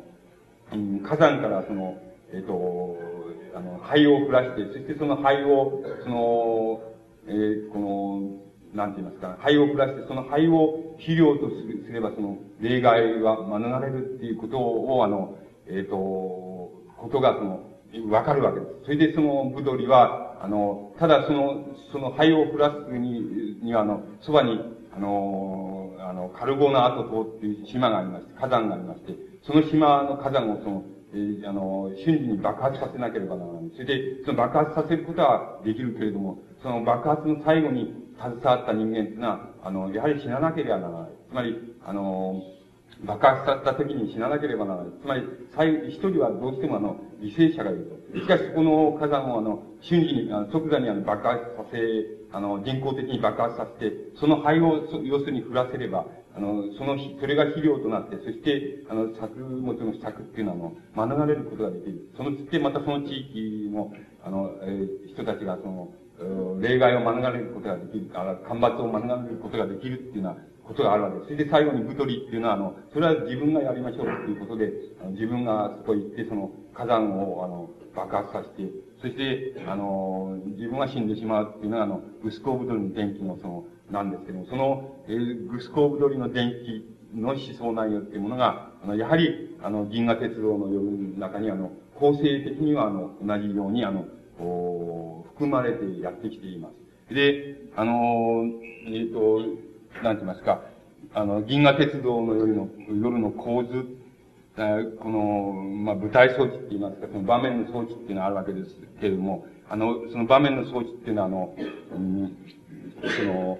あの、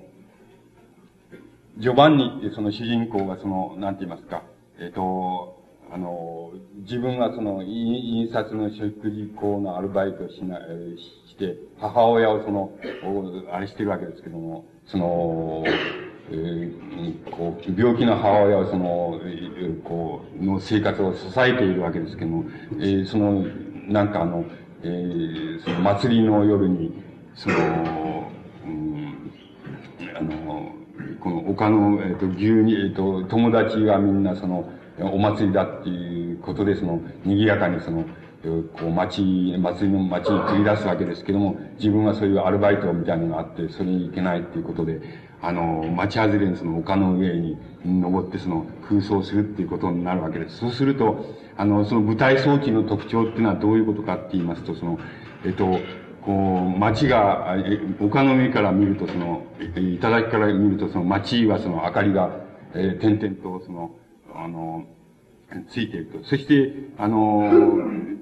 その周りの野原は、あの、く、暗くなっているわけですけども。で、あの、なんか、宮沢賢治は、あの、こういうその町、えっと、童話の舞台を、同時にあの、なんて言いますか、あの、つまり銀河系の中の地球の、あの、なんて言いますか、位置っていうものと同じように類推して、あの、設定してるわけです。で、えー、ですから、あの、街の明かりが点々と見えるっていうのは、いわば、あの、星、銀河系でその星が、あの、その、いっぱい、あの、つまり濃密に集まっている、え、場所が、その、いわば街の明かりが見えるところであり、それから、あの、その、周りのその、林や牧場のある野原っていうのが、いわば、あの、その、空間を占めてる真空、真空の地帯なんだと。そういうふうに類推しているわけです。類似しているわけです。それで、あの、自分はその街の明かりを見ていると同時に、いわば銀河系の中の地球からその銀、銀河系宇宙全体を見ているっていうのは、そういう、いわば二重に重ね合わされたその舞台装置っていうのは、あの、作っているわけです。で、あの、林家の野原の、その、林家牧場のある野原の暗いところは、いわば、その、銀河系の中で星のえっ、ー、と、その密集してないところの、なんか真空地帯みたいな風に、同時に、やっぱ構成的にあの、えっ、と、想定しているわけです。そういう舞台装置をしつらえているわけです。それで、あの、そういうふう、ところであの、うん、この、空想をしながら、先ほど青森バンカーでも、もうすでに、もう原型が、あの、原型って言いますか、その、もう、あの、構成的な形は、あな、あの、青森版下でも現れているわけですけども、つまり、あの、そうしているうちに、いわば自分が幻想の、あの、えっ、ー、と、あの、汽車の中に一人で乗っているっていうようなところに、あの、あの、ところであの、童話が、あの、展開されるわけ。そうすると、あの、それは、あの、青森版下で言いましたように、あの、宮沢賢治の、あの、死後の世界の、世界像っていうものと、それから現実世界の世界像、現実世界と、つまり、あの、ジョバンニがその、そういうアルバイトしながら、あの、病気の母親を支えてるっていうような、そういう、あの、えー、人間として想定されています、言いますし、ジョバンニのその一番のその友達であるその、カンパネルラっていうのは、その、えっと、えー、あの、あの、いわば、その、大変その恵まれたところですくすく育った、そういうあの人間なんだっていうふうに想定されています。で、あの、それが現実の世界なんですけれども、あの、そこから、いわば幻想の世界へ移っていって、その幻想の世界の、あの、列車に乗ったと、ともに、もはやあの、いわば、あの、死後の世界へ、し世界を、あの、こう、あの、列車は進んでいく。そういうような、あの、世界が、あの、銀河鉄道、次々にそういう光景が展開されるところに、銀河鉄道の夜のいわば方法的な、あの、なんて言いますか、構成の仕方があります。これは、もう先ほどから申し上げました、あの、方法的な単位っていうようなものの積み重ねの中に、それからあの、思想内容の積み重ねの中に、あの、全くそっくり当てはまる、そういう世界としてあの、銀河鉄道のような描かれているわけです。それで、あの、えー、ところでその、えっ、ー、と、なんて言いますか、あの、えっ、ー、と、もしもあの、例えば青森バンカーの中には描かれていないけれども、あの、考えられていないけれども、銀河鉄道の夜の中には、まあ、あの、考えられている、あの、ところがあるとすれば、それはあの、死後の世界にも、あの、ある段階性って言いますか、ある段階性があるんだっていうふうな考え方だと思います。この考え方は、あの、全くあの、なんて言いますか、えっ、ー、と、全くその、えっ、と、あの、法華経的と言ったらいいのか、日蓮的、宗的と言ったらいいんですか、そういう考え方だと思います。それで、あの、それは、あの、なぜ死後の世界に段階があるかって言いますと、それは、あの、生の世界の、あの、生きている世界の中で、つまり、より、あの、くだらなく生きたやつと、それから、中くらいに、あの、その、まあ、それよりはマシに生きたやつと、それから、全く己を殺して、そして、その、なんて言いますか、人々を、あの、に、を助けたっていうのは、そういう、助けるっていうのは、そういうような生き方をしたかっていうのは、つまり、生前の世界の、いわば、えー、この、なんて言いますか、因果法って言いますか、その報いとして、死後の世界も、にある一つの段階性があるっていうような、そういう世界を描いているところが、例えば、銀河鉄道の夜っていう作品の、うん、が、あの、つまり青森バンカーに描かれているその、世界像と、あの、少しだけ、あの、違っているとすればそういうところだっていうふうに、あの、思います。で、その、えー、そこにあの、うん、銀河鉄道のようってのは、つまり、幻想のあの列車の中に乗って、あの、えー、いろいろな、えー、窓の外のいろいろな光景を描、あの、が描かれるわけですけれども、その中で、その、同じ列車に乗り乗り合わせて、その鳥を捕まえる人っていうのが出てきます。で、鳥を捕まえる人っていうのは、あのえー、その鳥を捕まえてそれを売ったり、あの、食べるために売ったりっていうのはそういう人なんですけども、そういう、いわば、あの、つまり生き物、あるいは毛物ですけど、生き物を、その、摂取をしたっていうか、摂取をした、そういう、そういう、摂取をするのを商売とした、そういう人っていうことなんでしょうけども、そういう人が、まず銀河鉄道の、その、つまり死後の世界を、その、通ってるその、あの、列車から、まず最初に最初に消えてしまうわけです。最初にいなくなってしまう。その次に、あの、えー、その次にあの、その同じ列車にその、えっ、ー、と、キリスト教の、えっ、ー、と、その、キリスト教信仰のその少年と、その青年とかその乗り合わせるんですけど、それが次に消えていってしまうわけで、これはちょっと差し障りがあるのかもしれないけど、あの、えっと、そういうことになってますから、あの、それ消えてしまうわけです。それで、あの、その、あの、消えてしまうわけです。その、その次にその、あの、序盤のあの、親友であるその、カンパネルラがあの、消えてしまうわけです。それでそのカンパネルラっていうのはあの、えっ、と、どうしてその列車に乗ってるか、死後の世界のそういう、えー、列車に乗ってるかっていうと、あの、えー、まあ、あの、ジョバンニがその、えっ、と、丘の頂に、で、あれしているときに、その、なんか、友達と一緒に祭りに、あの、出かけていって、河原でその、友達の一人が、その、一緒にいた友達の一人が溺れさそうになるのを、その、飛び込んで助けて、そして、あの、自分の方が死んじゃうっていう、死んじゃったっていうことなんですけども、あの、そういう行為なんですけども、神、あるいは仏っていうのは何なのか、あるいは唯一無二の本質ってのは何なのかっていうふうなことになると、それは、あの、誰にもわからないで、いわば自分の信仰する神、あるいは仏と、お前の信仰する神仏とは違うっていうことで、まあ、争いも起こるだろう。起こるっていうのが実情であると。しかし、あの、そうだとしたらば、どちらが正しいか、どちらが唯一無二の神かっていうようなことはわからないと。で、しかし、あの、うん、わからないと。しかし、あの、それはわかる、もし、もしも、その、あの、それ、こう、こう、それが、あの、なんて言いますか、宮沢賢治のいわば、あの、こう、思想的特徴なんですけども、もしも、その、お前が本当に勉強して、その、実験でちゃんと本当の考えと嘘の考えと、分けてしまえば、それで、その実験の方法さえ決まれば、もう、信仰も科学と同じようになるっていうふうに、あの、序盤には最後に考えるわけです。つまり、あの、つまり、嘘と、あの、本当に勉強してっていうことは、どういうことかっていうことは、よくわからないのですけれども、あの、わからないのですけども、とにかく本当に勉強して、そして、あの、要するに実験って、実験でもって、あの、もしも実験でもって、あの、これは本当の考え、これは嘘の考えっていうことが分けることができれば、またそしてそれを分ける方法さえ分かれば、そうすれば、あの、本当の考え、あるいは本当の唯一無二の、あの、世界ってのは何であり、そして、そうじゃないものは、えー、嘘のものは何であるかっていうことは、ちゃんと分けることができるはずだっていうふうに考えるわけです。しかし、あの、実際にそれでは、どうすれば、どれが本当、何が本当の勉強であり、そして何が、その、その、えあの、それを分ける、その、明瞭に分けられるその実験の方法なのかっていうのは、それは、あの、誰にもわからない。そして、えー、誰にもわからないし、そ、その、その方法を見つけるっていうことが、もしできるならば、あの、やはり、あの、唯一無二の世界っていうのは、何かっていうのが分かり、そうでないのは何かっていうことが分かるっていうことで、いわば、あの、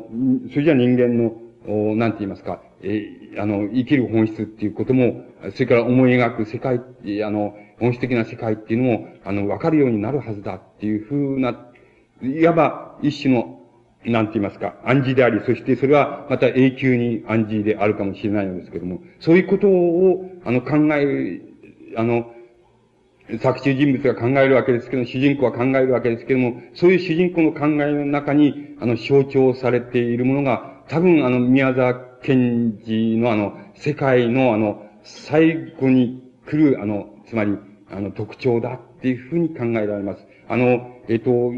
宮沢賢治におけるその宗教と、あの、芸術って言いますか、そういうものの考え方、あるいは、労働、あの、労働と芸術っていうものの考え方の、あの、特徴をなすところがあるとすれば、あの、そういうことを、いわば暗示的に最後にあの、示しているところであって、その中間、あるいは、その、あの、大部分を覆っている、いわば、あの、法華経的、あるいは、あの、仏教的世界の世界像っていうようなもの、それは、あの、いわば我々が考えているよりも、はるかに、いわば時間も空間も、あの、たくさん、あの、取っているわけですし、それから、あの、幻想もあれば死もあり、それから死後の世界もありっていうような風に、たくさん取ってあるわけですけども、あの、それは、一応その、その原型っていうのは、あの、仏教自体の中に、あの、もう、あの、ないことはないので、それを宮沢賢治の世界のあの、えっと、独創ということはできないのですけれども、しかし、あの、その中で宮沢賢治があの、付け加えている、あの、いくつかの、おまあ、あの、こう、なんて言いますかね、言ってみれば、その地質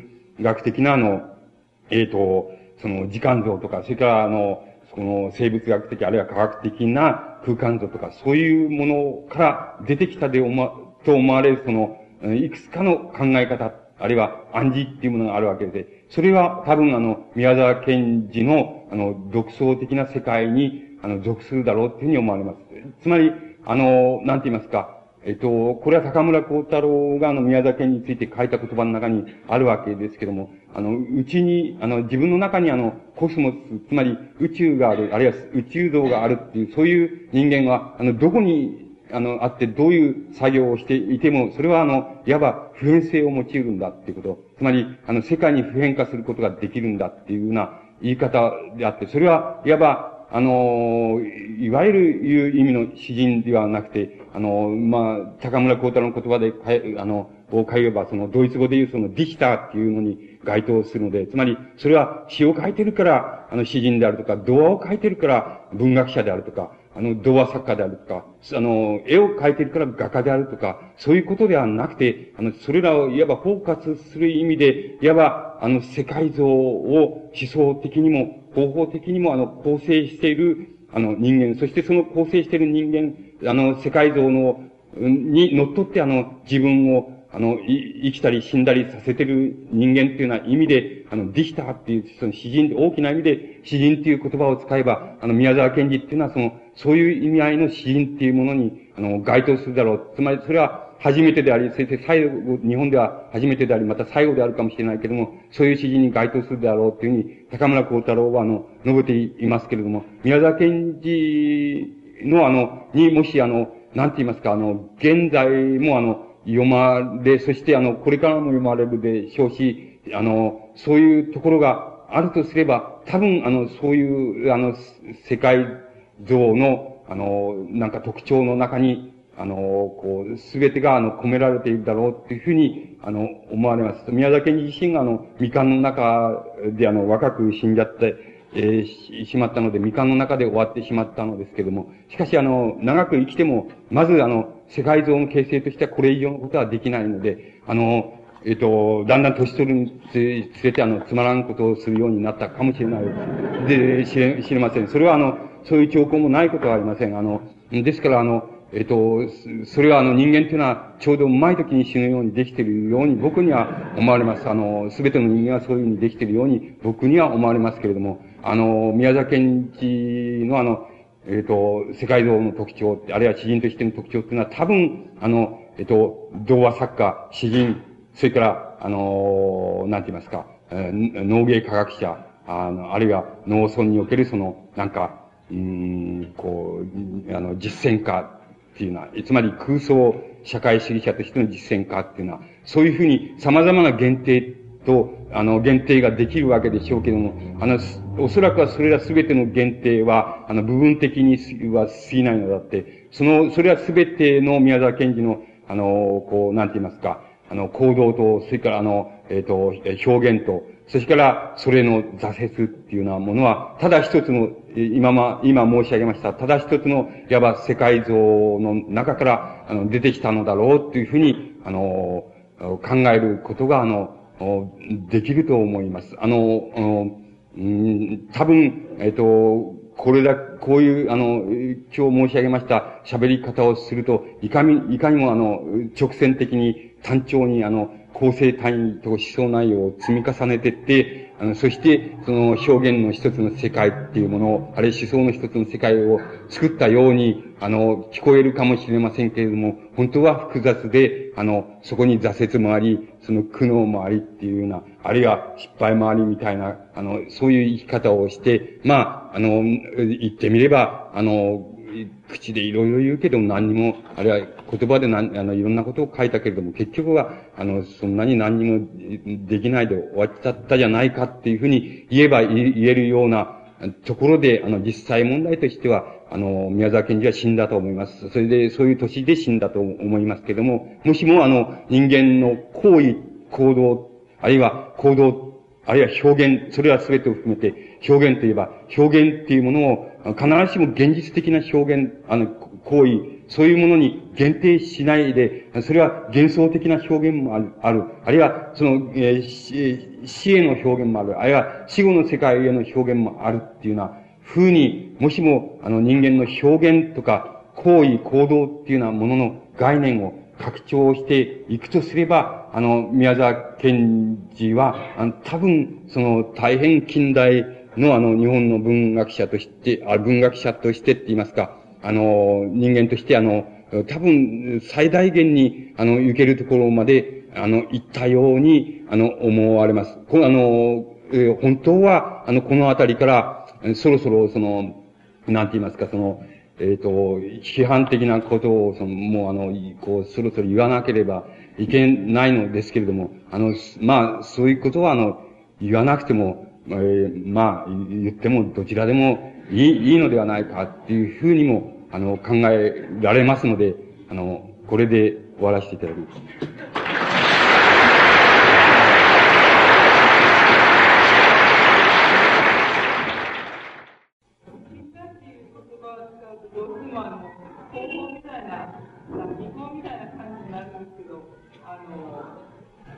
検事の場合、その、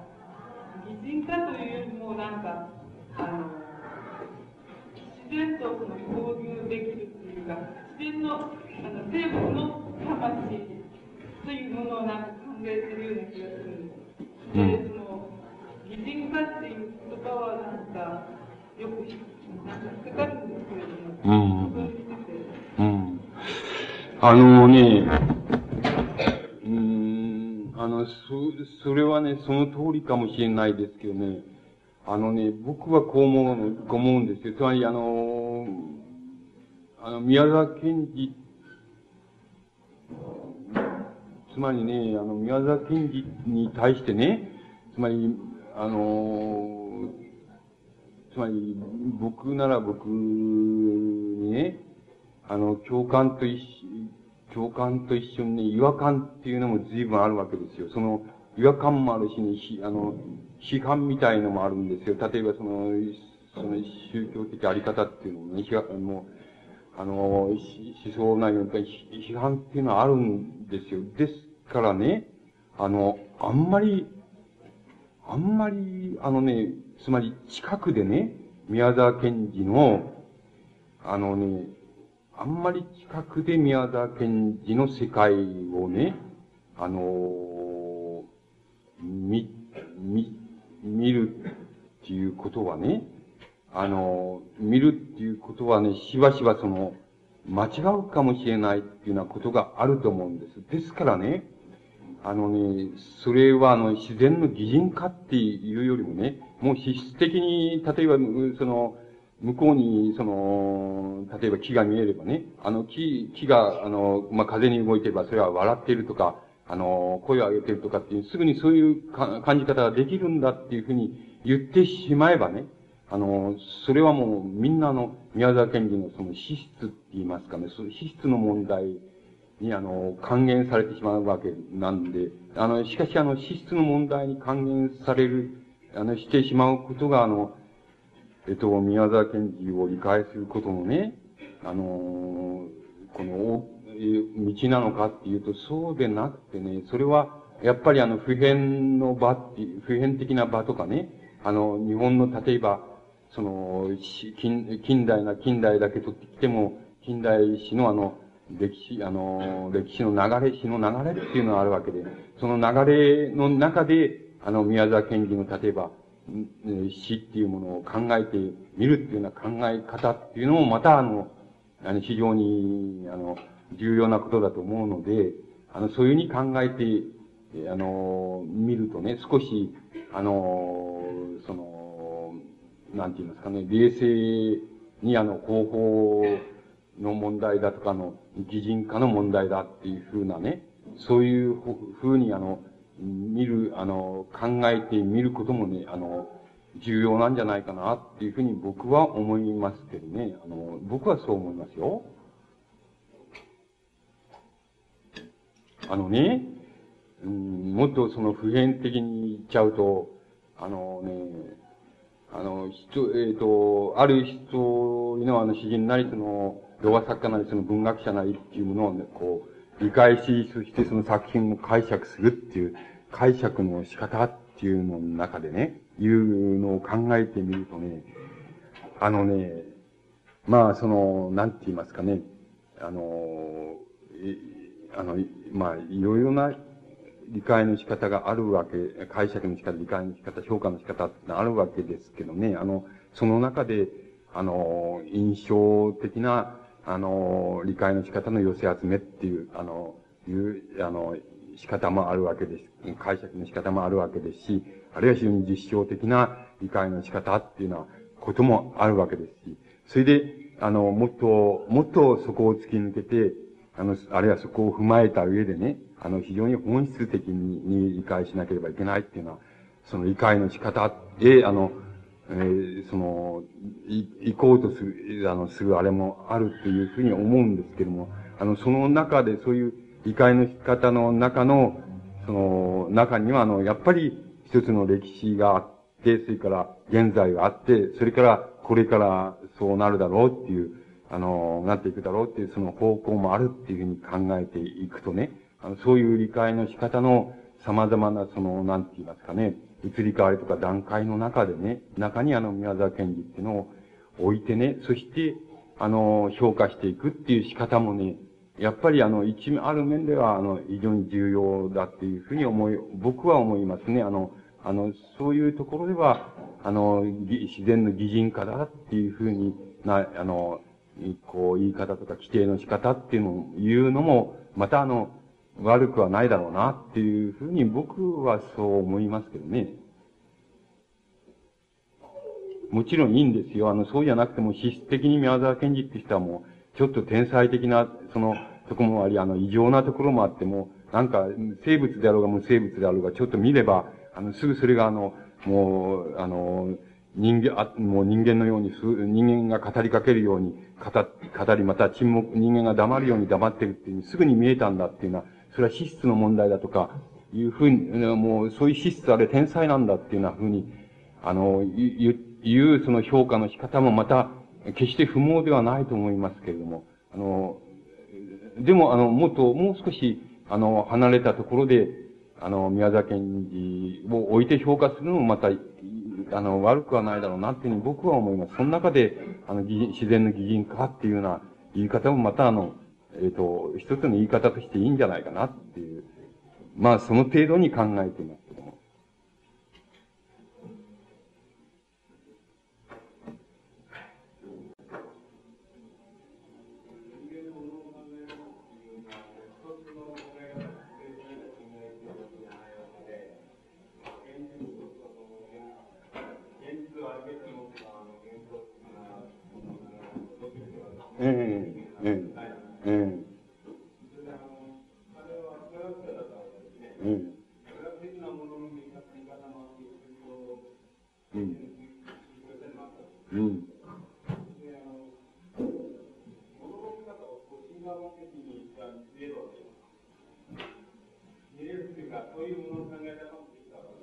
うんうん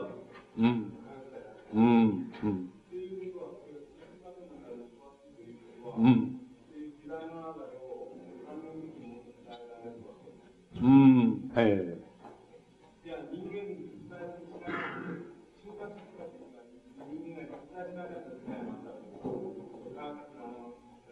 うんうんええ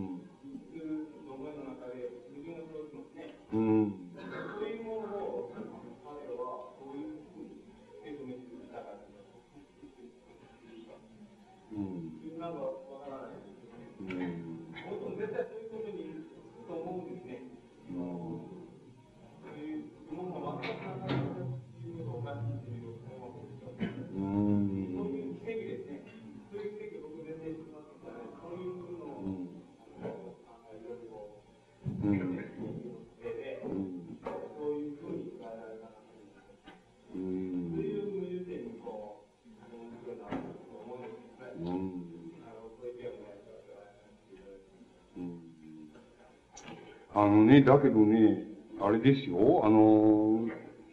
つまり、中世以前のね、仏教の、あの、常識ではね、あの、常識では、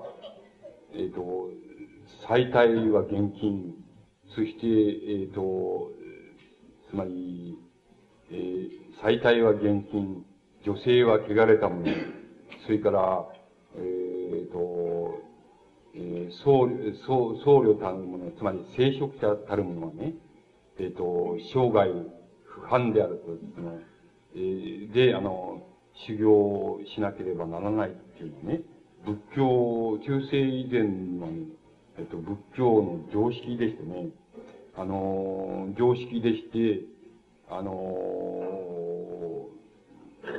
まあ、宮沢賢治っていうのは、その、うん、つまり、あの、直接的に、えっ、ー、と、直接的に、例えば、つまり、日蓮なら日蓮がその、法華経のご自社であったと同じようにね、自分も法華経のご自社であるっていうふうに、僕は考えていったと思うの。だから、当然、あの、なんて言いますか、当然、あの、生涯、そのね、あの、生涯女性と、その、つまり再退したりなんか生涯しないっていうことはね、あの、もしも、それが仏教的な常識だけから、仏教的な観念からだけ来たというふうに思い、考えればね、それは宮沢賢治にとってはね、そういう戒律を、あの、守、守るっていうことはね、えっと、割合に当然と考えたんじゃないでしょうか。あの、だって、本当に中世以前の常識ではね、そうなんですから。あの、それをもう、その、その、つまり性欲みたいなのを限定、あのね、抑圧し、あれするっていうことはもう、修練の修行のさ、もう最も重要なね、要素の一つだったんですよ。で、その僧侶たるものはね、つまり聖職者たるものは、あの、聖なる職業ですよ。聖職者たるものは、必ず、それをあの、守らなくちゃならない。で、あの、それを守らなかったらもう破壊坊主だっていうことで、もう追放されちゃうっていうようなことでね、そんなことは非常に常識だったわけだから、あの、割合にそういう、あの、戒律の世界にね、入っていけばね、割合に普通だ、普通にそんなことは当然だっていうふうに考えたんじゃないでしょうか。あの、で、考えたんじゃないでしょう。あの、ないかなっていうふうに考えられたんじゃないかなっていうふうにあの、思いますけどね。あの、だから、そういう意味合いから見ていったら、つまり仏教者として、仏教の信仰者として見ていったらね、割合にそれは普通、あの、普通のね、あの、うん、仏教の信仰者っていうのは財形信仰者じゃなくてさ、いわゆる専門信仰者っていうようなふうに考えていけば、割合に普通の、それは、あ生き方をしたっていうようなことになるのではないでしょうか。それでね、あの、もう一つはね、宮崎県人にはね、僕はそういうとこは気に食わないとこだけどね、あのね、こういうとこあるんですよ、そういうとこ。そのものすごくね、発祥的なとこあるんですよ。あのね、例えばね、えっ、とね、あのね、酒を、例えばね、酒を、まあ、酒を飲んで、そのね、しか本当のこと言えないようなね、そんな弱い奴はね、どうせ転んじゃうんだ、みたいなこと言うでしょ。で、それはいいですよね。あの、それその通りだと思ってもいい、いいところがあるんだけどね。それはいいんだけど、例えばね、酒、あの、酒を飲まないことでね、まあ、ここで言う、あ、さっきは、本当の勉強ってことに関連するわけですけどね、酒を飲まないでね、飲まないことによってね、にあの、人間ってのはね、い1割エネルギー節約できるって言ってるんですよ。それでね、それをね、本当の勉強に差し向けたらね、あの、大変なことができる。から、タバコ飲まないことでね、2割のエネルギーの節約できる。で、それはどういう根拠があるのか知らないけどね。あの、多分そうだろうなっていうふうに思えるけどもさ、思えるところもあるけどね。だけど、あの、そういうことを言ってんのね。それでその、酒を飲まないことで1割のエネルギーの節約ができる。それから、タバコ飲まないことで2割の節約ができる。そうすると、計3割の節約ができるからね、人が10できるなら13できるはずだって。それを本当の勉強に差し向か向けてられたらね、あの、本当の考えと嘘の考え、どういうふうに分けられるかってことは、そういう、そういう分けられる方法に近づけるはずだみたいなことを言ってますよね。つまり、そういうところがあるんじゃないですかそういうその、の、の、なんて言ったらいいんでしょうね。能率主義みたいなね。あの、人間っていうもののね、あの、心の世界を能率主義的に考えてみたりね、あの、なんかね、その、えっと、つまり正常を向くね、あの、常人のできないその戒律を守り、それで、そういう生涯を貫くみたいなのが偉いみたいなね、そういうものが偉大だみたいな考え方っていうのは宮沢賢治の中にあるのですよ。あるのですよ。す、あの、もともとある、もともともあるでしょうけどね。あの、仏教的影響からもあるのですよ。しかし、僕は、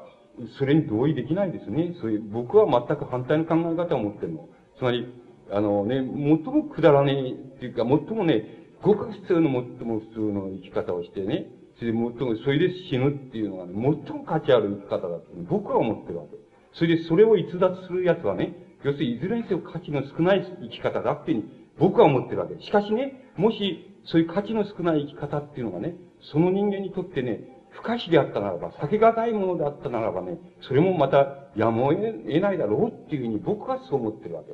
だから、全然逆に思ってるの。だからね、あの、そういうとこから行けばね、あのね、ものすごく、なんて言いますかね、あの、ものすごく能率主義的なとこありますよね。あの、能率主義的でありね、それから、あのね、なんて言いますかね、ある事物に対してね、あるいは特に人間と人間との関係に対してね、あの、まっしぐらにね、突っ込んでいくところがないところがありますよね。あの、ふと目をそらしちゃうところがありますよ。その、えっと、東北の人はしばしばそうですけどね、あの、ふと目をそらしちゃうとかありますけどね、あの、特質ありますけどね、あの、そのね、そういうとこありますよ。あの、特に人間と人間との関係においてね。俺、そういうとこは僕ね、あの、僕はね、利点だとは思わないですけどね。だけどもまさに、あの、人間の利点たると、あの、弱点たるところはね、まさに利点たるところと同一の箇所であるっていうことは、僕じゃない人が言ってるわけで。あの、だから、それだからこそ、あの、いわば、あの、今も言ってね、あの、非常に長い生命を持ってるっていう考えてもいいですけどね。あの、でも人間っていうのはね、死後の世界もいらないしね、長い生命もいらないんですよ。いらないと僕は思うよ。だから、す、あの、そんなものは何でもないんですよ。あの、死んだら死にっきりですよ。あの、それだけのことですよ。あの、あの、と僕は思ってますからね。あの、そういうことを、だけど宮沢賢治にはそうじゃないとこがありますよね。あの、そうじゃないとこは、僕は弱点だと思うけども、その弱点と思うところは、あの、人々によっては、それは美点なんですよ。で、まさに同じ箇所が美点なんですよ。僕はそういうところから来てんじゃないかなっていうふうに思いますけどね。はい。先ほど、方のそういう関係あるかもしれませんけど、あの、宮沢賢治は。はい。それで、人が、こう、まあ一生女を。はいはいはい。そうすると、あの、はい。僕の友達で、あの、あの、二十歳ぐらいなんですね。ええ。マスターベーションをずっとやってなかったことが、うん。うんうん。うん。いや、別に、興味持ったんじゃなくて、声が小さいから、うん、はい。病院？ええ。はい、はい。で、まあ、いろいろ検討すると、はい。は、い、ええ。あの、まあ、いわゆる今ですね。はい。うん。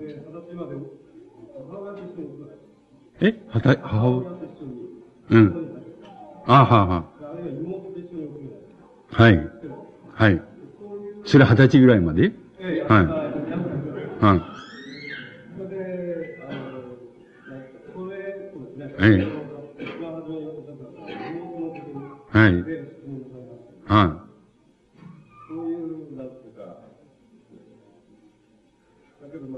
そういう、うん、うん、うん。うん。うん、うん。うん、うん。そうじゃなくて、うん。やっぱり、性的に異常。うん。はい、はい。うん。ええ。はい。はい。ええ。うん、うん。僕も知りたいですね、それ。あのそれはちょっと宮沢賢治に聞いてみないと、わかんないんじゃないでしょうかね、本当のところってのは。あのあのね、あの、性っていう、僕、性っていうのはね、えっと、性っていう、えっと、性っていう、とは何かっていうことにね、セックスとは何かっていうことについて僕なりのその、あれっていうのは、その限定の仕方っていうのはあるんですけどね、性っていうのはね、セックスっていうのはね、あの、一人の人間がね、えー、一人の人間が他の一人の人間と関係する仕方っていうのがね、性なんですよ。ね、だからそれは観念の問題でもあるし、あの、実際的肉体的な問題でもあるわけですけどね。それは、それで対象は男であろうと女であろうと、そんなことは関係ないの。要するに一人の人間とね、他の一人の人間との関係の仕方っていうのがね、性なんですよ。あの、僕の限定によれば。あの、そうしますとね、あなたのおっしゃるその、マスターベーションっていうようなことはね、あの、あれなんですよ。つまり、自己の自己に対するあの、関係の仕方なんですよね。あの、関係の仕方だと思いますね。その関係の仕方自体はね、あの、自己の自己に対する関係の仕方は、あの、自己の肉体の自己、自己の幻想に対する、あの、関係の仕方とかね、いろいろありますけどね、それは人によって様々でしょうけどね、そのことが、そのことを意味するというふうに思います。つまり、あの、あの、自分で自分のあの、その、なんて言いますかね、せ、あの、生理的な、あの、性欲をあの、処理しちゃうっていうのがマスターベーションってことじゃなくてね、要するに、あの、僕の限定によれば、要するに、自己の自己に対する関係の仕方っていうのがね、要するに、マスターベーションっていうことにおけるね、性なんですよ。だと思うんです。だから、あの、そのこと自体の中にはね、あの、そのこと自体の中には、格別な、えっと、格別、その、異常もなければ何もないんじゃないでしょうか、ないんじゃないでしょうか。あの、それが、あの、そこでね、たまたまその他に、あの、対象、あの、他に、他に、あの、現実的な対象が、あの、え、あの、あれして、あの、こう、関係の仕方が、たまたま出てきたときには、あの、その方が強力になるかもしれませんし、ならないかもしれませんし、それで、その関係の仕方の対象として出てきた人間が男であったら、あの、男にとっては同性愛になるでしょうし、女にとっては、あの、えー、やっぱり同性愛か。あの、なるわけでしょうし。あの、それは、あの、そのこと自体をね、そのこと自体は格別、あの、どんな場合でも、僕の限定、そういう限定の仕方をしてしまえば、あの、異常っていうのはそこの中にはないのではないでしょうか。ただ、あの、それ、そこからね、二次的に出てくる観念ってのありますよね。二次的に出てくる性についての観念ってのありますね。そこのところでもし、何らかの葛藤みたいなのが生じちゃったらね、そこ、生じて、それが、まあ、実際の、あの、行動っていうのに、を、あの、投与したらね、そこで、た、た、あるいはその、異常な行動とかね、そういうのが出てくるかもしれませんですけどね。あの、関係の仕方としてはね、あの、他者、あの、一人の、自分以外の一人の他者っていうものがね、男であっても女であっても、それから、あるいは幻想の自分であってもね、自己に対する関係であってもね、そのこと自体は僕は、あの、性にとって異常ではないっていうふうに、僕は思っていますけどね。だから、あのそういう意味合いでは、格別異常、異常っていうふうに考えなくてもいい、いい、いいと僕には思われますけどね。あの、その、あなたの友達のね、二十歳になるまで、その、なんか、おふくろさんとか、あの、妹さんとか、そういう人と一緒にお風呂へ入ってっていうようなこともね、あの、例えばさ、そんなの場面の問題だってさ、どっか温泉場行ってね、あの、旅行行ったら、するわけじゃないの、誰だって。あの、場合によってはさ。だから、それだって別に異常じゃないですよね。そのこと自体は異常じゃないですよ。ただ、あの、もしも本人が、あの、そのことに、副次的にそこから派生する観念において、その、うん、あの、葛藤を持ったらね、あの、そこから初めて出てくる、異常さっていうのが出てくるかもしれないけれども、そのこと自体を取ってきたらちっても異常じゃないんじゃないでしょうか。あの、それがやがて、あの、別の対象に向かうかもしれないわけですし、あの、普通の人だって、えっ、と、赤ん坊の時とか、えっ、と、まあ、あの、幼児の時は、あの、そうであったわけだし、あの、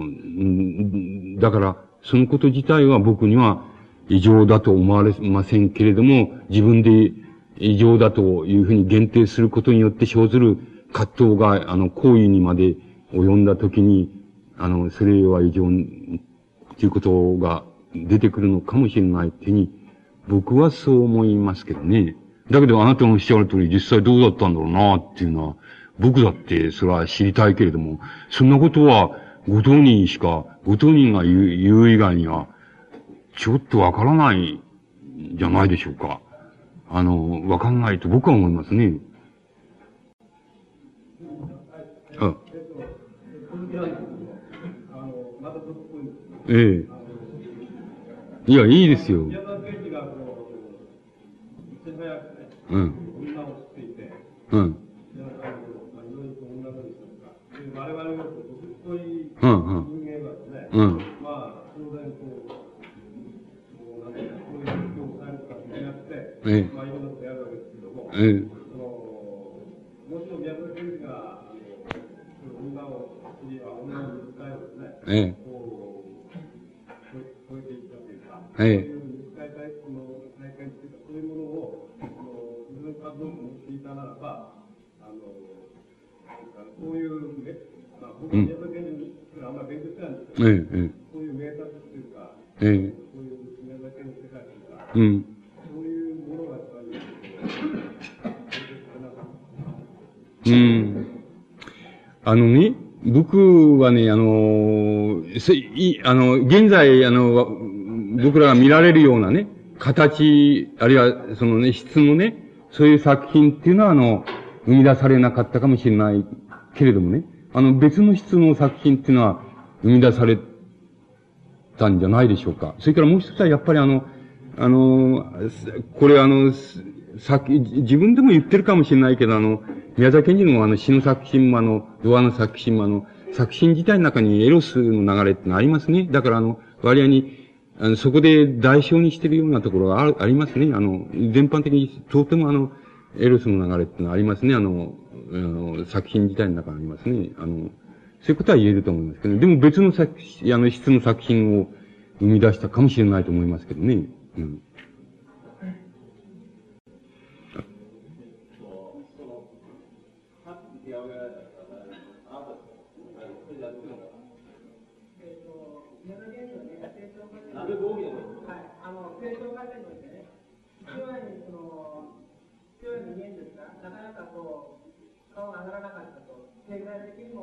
うん、うん、うん。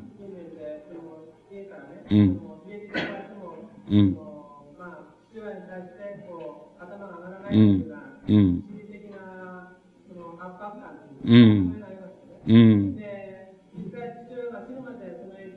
うん、うん、うん。うん。うん。うん。うん。うん。あのー、僕よくわかんないけどね、あの、自分を修羅だって言ったりね、あのー、自分が、やっぱりいくらその、農民の中に入ろうと思ったってね、要するにやっぱりよそ者なんだっていうのは、あのー、考え方っていうのは詩の中にも、まあ、童話の中にも象徴的にも実際的にもね、現れてきますね。あの、結局、あの、そういうところが、あの、そういうところの問題じゃないんでしょうか。それで、あのね、うーん、あの、僕、僕はね、なんか僕そういうところがあれなような気がするんだけどね。あの、僕だったら、あの、逆に考えるわけですよ。逆に考えてね、あの、親のすねなんていうのはね、かじれる間はね、かじっちゃえっていう、あの、かじっちゃいいんだっていうふうなね、あの、すかじっちゃいんだよっていうふうに僕だったら逆に考えますけどね、あの、そこはそういうふうに考えられないんですよ。あの、考えられないからね、あの、そういうところで思い悩みますよね。そして実際問題ってあなたもおっしゃる通りでさ、あの、電気的な事実をあれしてみますとね、あの、本当に一人で食ってたっていうのはね、あれっていうのは、いうん、ほ、あの、ほとんどないですよね。あの、ないですよ。あの、それで、例えばあの、農、あの、農学校に、の先生に勤めてた時があるんですね。その時は、例えば安定した給料、あの、月給もらって、例えばその時は食べ、あの、生活するに不自由しないだけの、